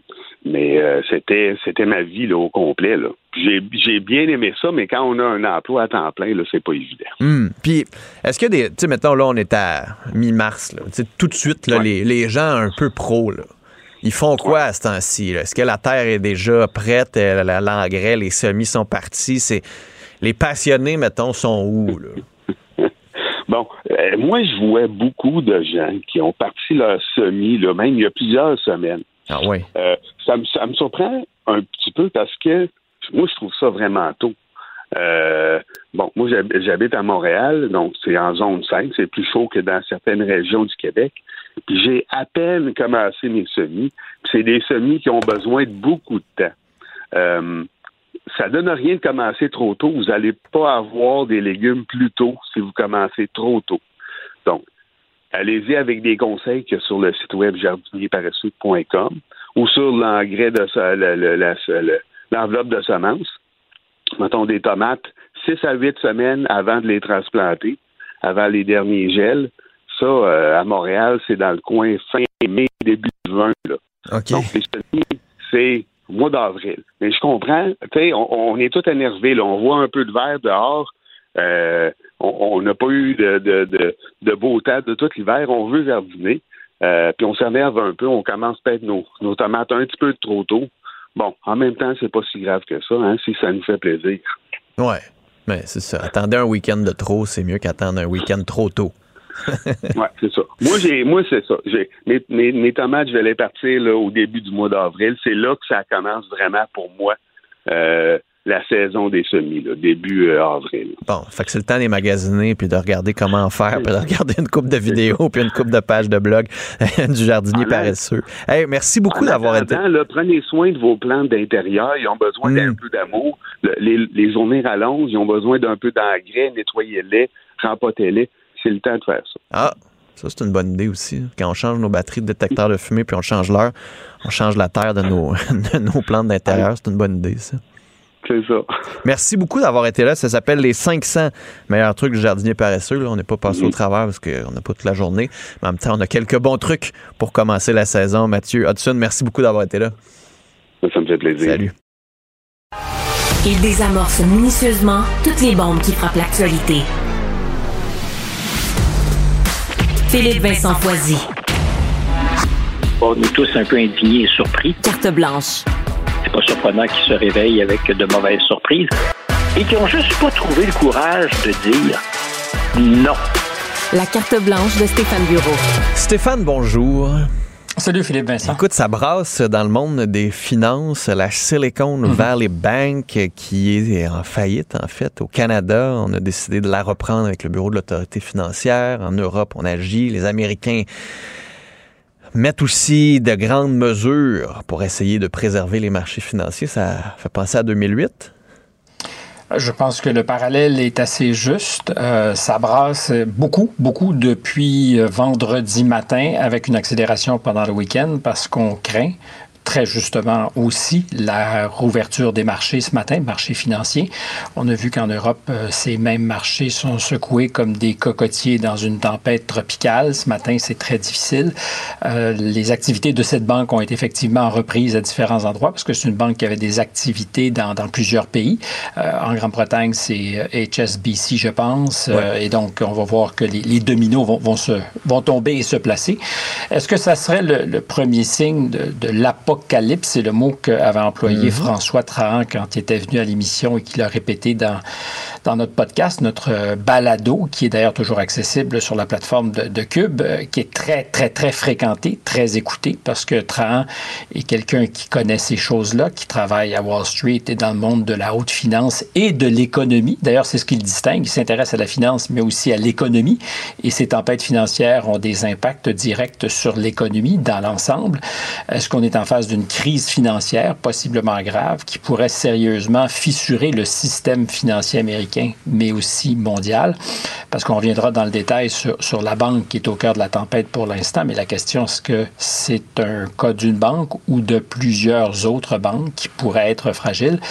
On est, euh, c'est le parallèle que tu faisais avec 2008, un peu comme le, le lundi matin où le géant Lehman Brothers s'était effondré à Wall Street. Euh, tout le week-end, on avait essayé de trouver une solution. On savait que la, la vénérable institution était non seulement menacée, mais elle était totalement fissurée.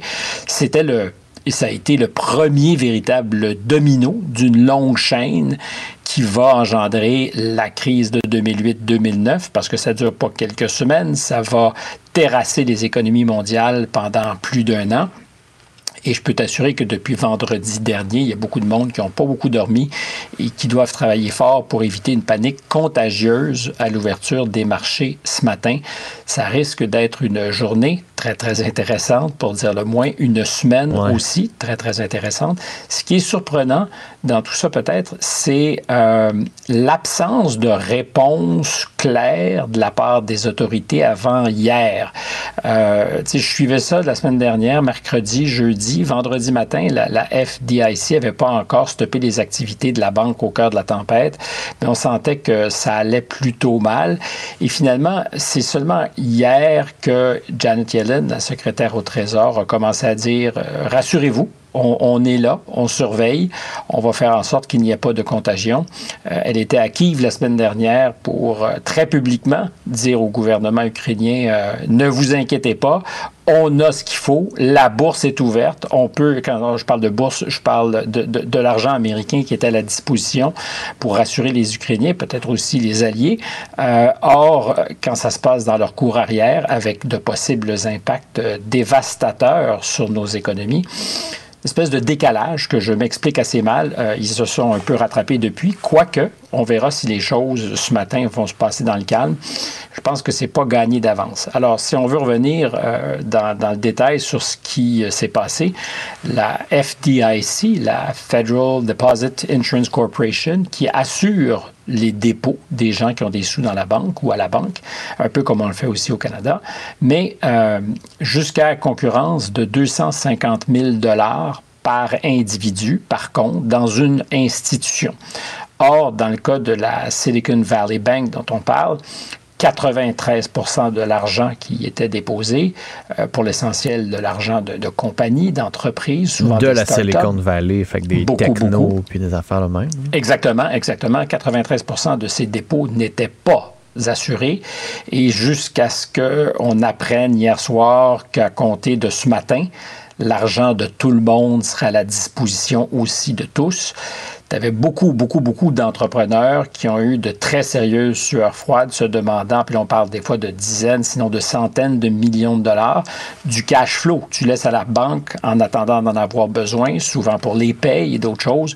Et c'est ce que disaient des entrepreneurs. On sera juste pas capable de faire nos payes mercredi de la semaine prochaine parce que de l'argent, euh, c'est pas dans ton tiroir dans l'entreprise que tu gardes ça. Il est à la banque. Euh, et la Silicon Valley Bank, c'est la 16e plus importante banque du pays. 16e. C'est donc pas une petite banque. Le système bancaire américain est très différent du système canadien, qui est un système vraiment euh, c'est un système oligopolistique, pardon. C'est un système qui se, joue Ils sont une essentiellement 6, 7, 8. 6, 7, 8 grandes banques. Alors, dans l'Ouest, il y a quelques petites institutions, mais effectivement, c'est un modèle euh, d'oligopole où tu as euh, des, acteurs forts et puissants. Tu as quelques-uns de ces acteurs forts et puissants aux États-Unis. Euh, JP Morgan, Bank of America. Tu as 3, 4, 5 de ces institutions géantes qu'on dit d'ailleurs trop, trop importantes ou trop grosses pour qu'on puisse se permettre de les laisser tomber. Mais à côté de ça, tu as tout un écosystème, souvent dans chacun des États, de petites banques euh, qui servent des clientèles plus pointues. Silicon Valley Bank fait un peu partie de ça. Euh, ça travaillait beaucoup, beaucoup avec les jeunes pousses, les startups. Euh, L'établissement avait quand même l'équivalent de 175 milliards de dollars en dépôt. Et dans la seule journée de jeudi, donc il y a quatre jours, parce que ça sentait le roussi, parce qu'il y avait de l'inquiétude, c'est une crise de confiance et non pas de, solvabilité, parce qu'il y avait des actifs dans cette banque, mais parce qu'on s'inquiétait, les clients ont retiré 40 milliards de dollars dans la journée de jeudi. Et ça, c'est le scénario catastrophe pour toute institution financière, parce qu'évidemment, euh, on, est à, protéger les dépôts, mais en attendant, cet argent, il roule. Donc, la banque le reprête ou le place. Euh, ce que tu ne peux pas euh, accepter quand tu es une institution financière, ce que tu ne peux pas supporter, c'est que du jour au lendemain, tous tes clients se présentent en même temps à la porte et disent mm. Donnez-moi mon argent. En général, une institution va avoir en 10 et 20% de son capital qui est assez liquide, justement, pour répondre à ces oscillations des journées où des clients en veulent plus. Euh, mais évidemment, euh, quand il y a panique, c'est autre chose. Je répète, 40 milliards qui ont été retirés dans la journée de jeudi. Et on n'est plus dans un monde analogique où il fallait cogner à la porte de la banque pour récupérer son argent. Tu peux instantanément, via ton téléphone, dans ta baignoire, dans ton lit, en marchant, dire euh, écoute, mon argent qui est dans le compte, transfère le don ailleurs. Fait que ça s'est fait euh, vraiment très, très vite, euh, trop vite probablement. Et cette crise est directement, ça fait plusieurs fois qu'on se parle cette année de l'augmentation furieusement rapide des taux d'intérêt. Cette crise, donc, elle est euh, directement corrélée avec l'augmentation par la Fed des taux d'intérêt, parce qu'une bonne partie des, euh, des, placements de cette institution avait été fait sur des obligations de 10 ans, euh, des obligations à donc long terme, sinon à moyen long terme, euh, présumant que c'était la, la meilleure manière d'assurer leurs arrières. Alors, tu sais, il y a une grosse différence, ça, va avoir l'air d'être du chinois, mais une obligation de 10 ans, si tu l'as acheté avec un rendement de 2% 10 ans plus tard, si tu te rends, euh, ben, on va te rembourser ton capital, puis tu auras fait probablement un intérêt l'équivalent de, je sais pas, euh, si tu avais une obligation de 1000 dollars, tu vas, tu vas retrouver ton 1000 et peut-être 225, 250 d'intérêt. Si la même obligation rapporte 5 c'est pas 225, 250, c'est 600 quelques dollars d'intérêt. Donc, soudainement, une très grosse différence. Or, les obligations, elles se vendent tous les jours. Les gens n'attendent pas toujours de se rendre au terme. Alors, la valeur nominale de l'obligation, à partir du moment où ce que tu détiens rapporte moins d'intérêt que ce que le marché offre, ben, ton obligation elle vaut moins cher. Et soudainement, la, banque en question, euh, Silicon Valley Bank, s'est retrouvée avec d'importants actifs dépréciés. C'est-à-dire que des obligations 10 ans qui ne valent plus leur valeur nominale, mais valent 70 C'est mieux de les retirer tout de suite, puis de les racheter plus cher, puis de prendre la pénalité que d'attendre jusqu'au bout. Et, c'est ce qui s'est passé. C'est-à-dire que la semaine dernière, euh, Silicon Valley a réalisé qu'il y avait beaucoup de, de retraits qui se faisaient. C'est normal, puis là, on parlait pas du tout de panique. Tu es dans un marché qui, depuis un an, pour la haute technologie, va très, très, très mal. Donc, leurs principaux clients, qui sont essentiels d'ailleurs à l'économie et à la vitalité de l'économie américaine, leurs principaux clients faisaient plus de retraits que de dépôts. Euh, parce qu'il y a une époque où ils généraient du cash comme de l'eau. Donc, tu déposes à la banque, tu déposes, tu déposes, puis la banque peut profiter de cet argent-là pour l'investir puis faire des profits. Euh, et, au moment euh, venu, ben, le retourner à ceux qui en ont besoin. Or, il se trouve que depuis quelques mois, il y a de plus en plus de leurs clients qui ont besoin de leur cash flow déposé parce que les revenus ne rentrent pas, puis ils n'ont pas non plus fait de compression de main-d'œuvre. C'est aussi un des phénomènes dont on parlait. On disait, comment peut-il y avoir une récession? il n'y a pas de mise à pied. Euh, ça a commencé dans le mm. monde des hauts techno, ça s'est accéléré et ça s'accélère parce qu'ils ont de moins en moins d'argent. Alors, la banque, réalisant qu'il y avait de plus en plus de clients qui retiraient leurs sous, s'est dit qu'est-ce qu'on peut faire pour se donner des liquidités? Et ils ont annoncé mercredi qu'ils avaient vendu à perte de ces obligations qu'ils détenaient, mais pas une petite perte quand même, 1,8 milliard de dollars de pertes euh, pour la banque. Euh, donc, ce que ça envoie comme signal, et il disait du même coup, on doit refinancer pour compenser cette perte. Donc, on va peut-être diluer nos actionnaires, aller chercher de l'argent sur le marché public pour s'assurer qu'on ait justement du cash, parce qu'on sent que ça pourrait peut-être être difficile au cours des prochaines semaines. Or, il se trouve que ça s'est transformé, cette annonce, mercredi, en une espèce de sirène d'alerte pour la plupart des gens qui ont dit « Whoopalaï! Hmm. Si on fait ça, peut-être que notre argent déposé est à risque. Et c'est ce qui a engendré vraiment euh, la course vers la, porte d'entrée de toutes les succursales. Je dis ça évidemment de façon métaphorique parce que tu n'as plus besoin de cogner à la porte pour sortir de l'argent. Et jeudi, 40 euh, ben, milliards et davantage même, vendredi, les autorités américaines qui ont dit on siffle la, fin de la récréation, on prend le contrôle de la banque. Et ce que ça signifiait vendredi, c'est que pour tous les clients, il n'y avait plus d'accès à leur dépôt. C'est ce que ça signifiait. Ça veut dire, euh, désolé, mais là, on ne sait pas ce qui va se passer. C'est pour ça qu'en fin de semaine, ils se sont retournés. On dit non, on ne peut pas se permettre ça parce que si cette banque euh, est problématique, il y en a peut-être d'autres. C'est l'effet domino. L'effet domino. Et ce qui est intéressant, puis évidemment, tu, vas dire peut-être que, que je charrie, mais c'était aussi, parce que ça compte dans l'affaire, c'était aussi une banque euh, dans l'air du temps, très woke, qui se gargarisait de son action sociale. Non, non, mais c'est pas une blague. Euh, de son action sociale, de son engagement pour toutes sortes de causes diversitaires branchées. C'est tout à fait légitime, particulièrement si dans Silicon Valley tu opères. Tu as besoin, euh, pour ta marquise, de dire que tu as entendu les messages. Alors, la vice-présidente aux enjeux de diversité était justement très, très souvent mise en vitrine, soit. Mais la même banque n'a pas eu pendant huit, sinon neuf mois, donc jusqu'en janvier 2023, de patron patronne responsable de la gestion du risque, un Chief Risk Officer, spécifiquement chargé d'évaluer l'exposition de l'institution en temps réel aux différents risques de marché. C'est fondamental. C'est une aberration. Tu as absolument besoin de ça, particulièrement dans les 12 derniers mois, dans un contexte je dirais pas sans précédent, mais presque sans précédent, où la Fed, et on voit l'impact que ça peut avoir, a augmenté très rapidement ses taux d'intérêt. Et, peut-être plus aberrant, le PDG de la banque, jusqu'à vendredi, siégeait aussi sur le conseil de la Réserve fédérale de San Francisco. Donc, il était assis autour de la grosse table de la Fed à San Francisco. Alors, quand on parle de crise de... Puis je dis jusqu'à vendredi parce qu'il a démissionné.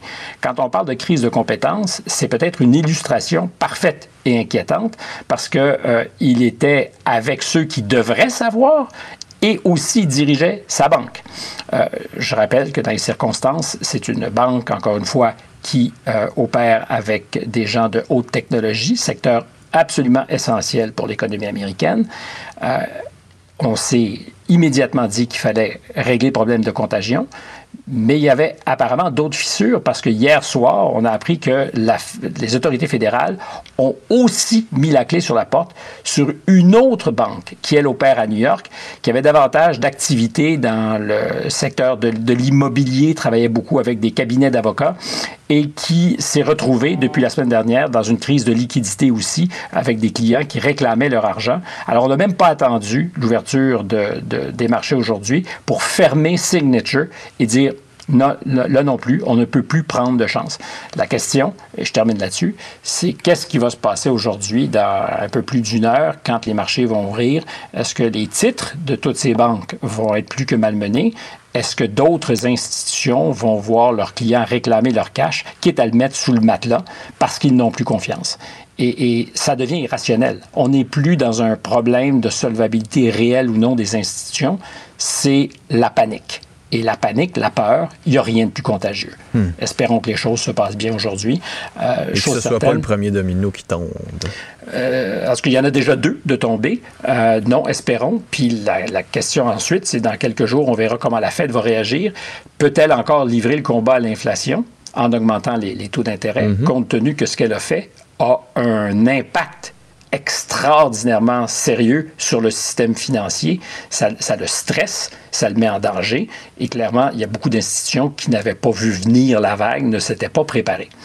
Euh, beaucoup de questions et une semaine qui risque d'être intéressante. Tu auras, j'espère, certaines réponses au courant de la semaine. Stéphane, à demain. J'ai davantage d'interrogations que de réponses, mais déjà, c'est un début. C'est une bonne façon d'arriver à des réponses, de poser des questions. Salut. Salut. Philippe Vincent Foisy. Une nouvelle perspective de l'information. Cube Radio. Martino. Toi là, là. Ça va faire. J'ai déjà essayé d'expliquer ça. À un moment donné, pouvez-vous régler ça? La rencontre de Richard Martineau. Richard, bonjour. Salut. Écoute, hier, j'avais 16 ans. Vraiment. Ah ouais, hein? euh, je regardais les Oscars et je me retrouvais lorsque j'avais 16 ans que je regardais les Oscars en 1977, c'est-à-dire la qualité de la cérémonie, la qualité des films en nomination. Enfin, c'était le retour à la normale après, après des années où euh, les Oscars étaient euh, vraiment étouffés par la rectitude politique et tout ça. Hier, euh, premièrement, on a, on a, on a remis tous les prix en ondes. Ce qui était Oui, parce une que ça, à l'époque, on essayait de, de jazzer ça. C'est ça, on le de jazzer, faire plus blablabla. Puis tu sais, mais non, on a remis tous les prix en ondes, sauf les prix techniques, bien sûr. Et euh, il n'y avait pas de prêchi-prêcha, il n'y avait pas de discours qui nous faisait tout le temps la, la leçon. Bien sûr, on a salué la diversité. Tu sais, Michelle Yeoh, par Madame exemple, elle, a- euh, elle a remporté un prix, mais elle n'a pas remporté un prix de la meilleure actrice parce qu'elle était asiatique. Elle a remporté un prix parce qu'elle était la meilleure comédienne, ça s'adonnait que c'était une asiatique, tant Mm, mieux, mm, l'a mm, souligné bien sûr, puis elle a remercié ses parents et tout ça. Mais tu sais, et en plus le prix, le, le film qui a gagné est un film original, audacieux, inclassable, qui ressemble à rien. C'est un film vraiment différent, tout qui a pris énormément de euh, chance. tout en même temps, où on est comme dans des différents dans le univers. métavers. les doigts en saucisse hot dog.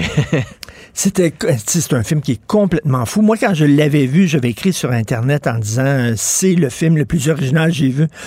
Écoute, au cours des dix dernières années. C'était mérité, donc. euh, Très mérité. Il y a des gens, par exemple, qui m'ont répondu en disant Je suis allé le voir, j'ai pas aimé ça. Mais justement, tu sais, t'aimes ou t'aimes pas, mais c'est un film assez clivant.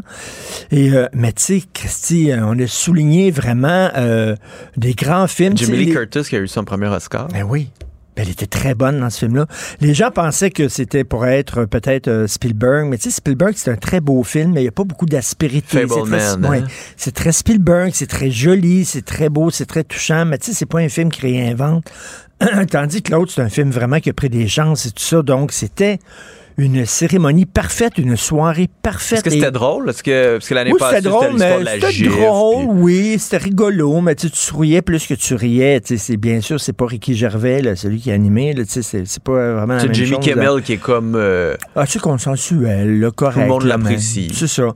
Mais sauf que Tabarnouche et tous les films qui étaient en nomination hier étaient tous des bons films. Tu te rends compte à quel point c'est une grande année. Des fois, j'ai tendance à être nostalgique et être un nostalgique de l'époque ou euh, du cinéma américain des années 70 où c'était des films qui étaient à la fois des succès commerciaux mais aussi des films d'auteur Ouais. à la fois mais c'était exactement ça les films qui étaient en nomination hier étaient des films qui étaient à la fois des films euh, commerciaux mais des films avec euh, un, un ton très particulier très personnel et tout ça donc bref écoute le cinéma il y a de l'avenir pour le cinéma je trouve c'est du bon cinéma original qui vient d'un peu partout puis qui est Oui. capable de.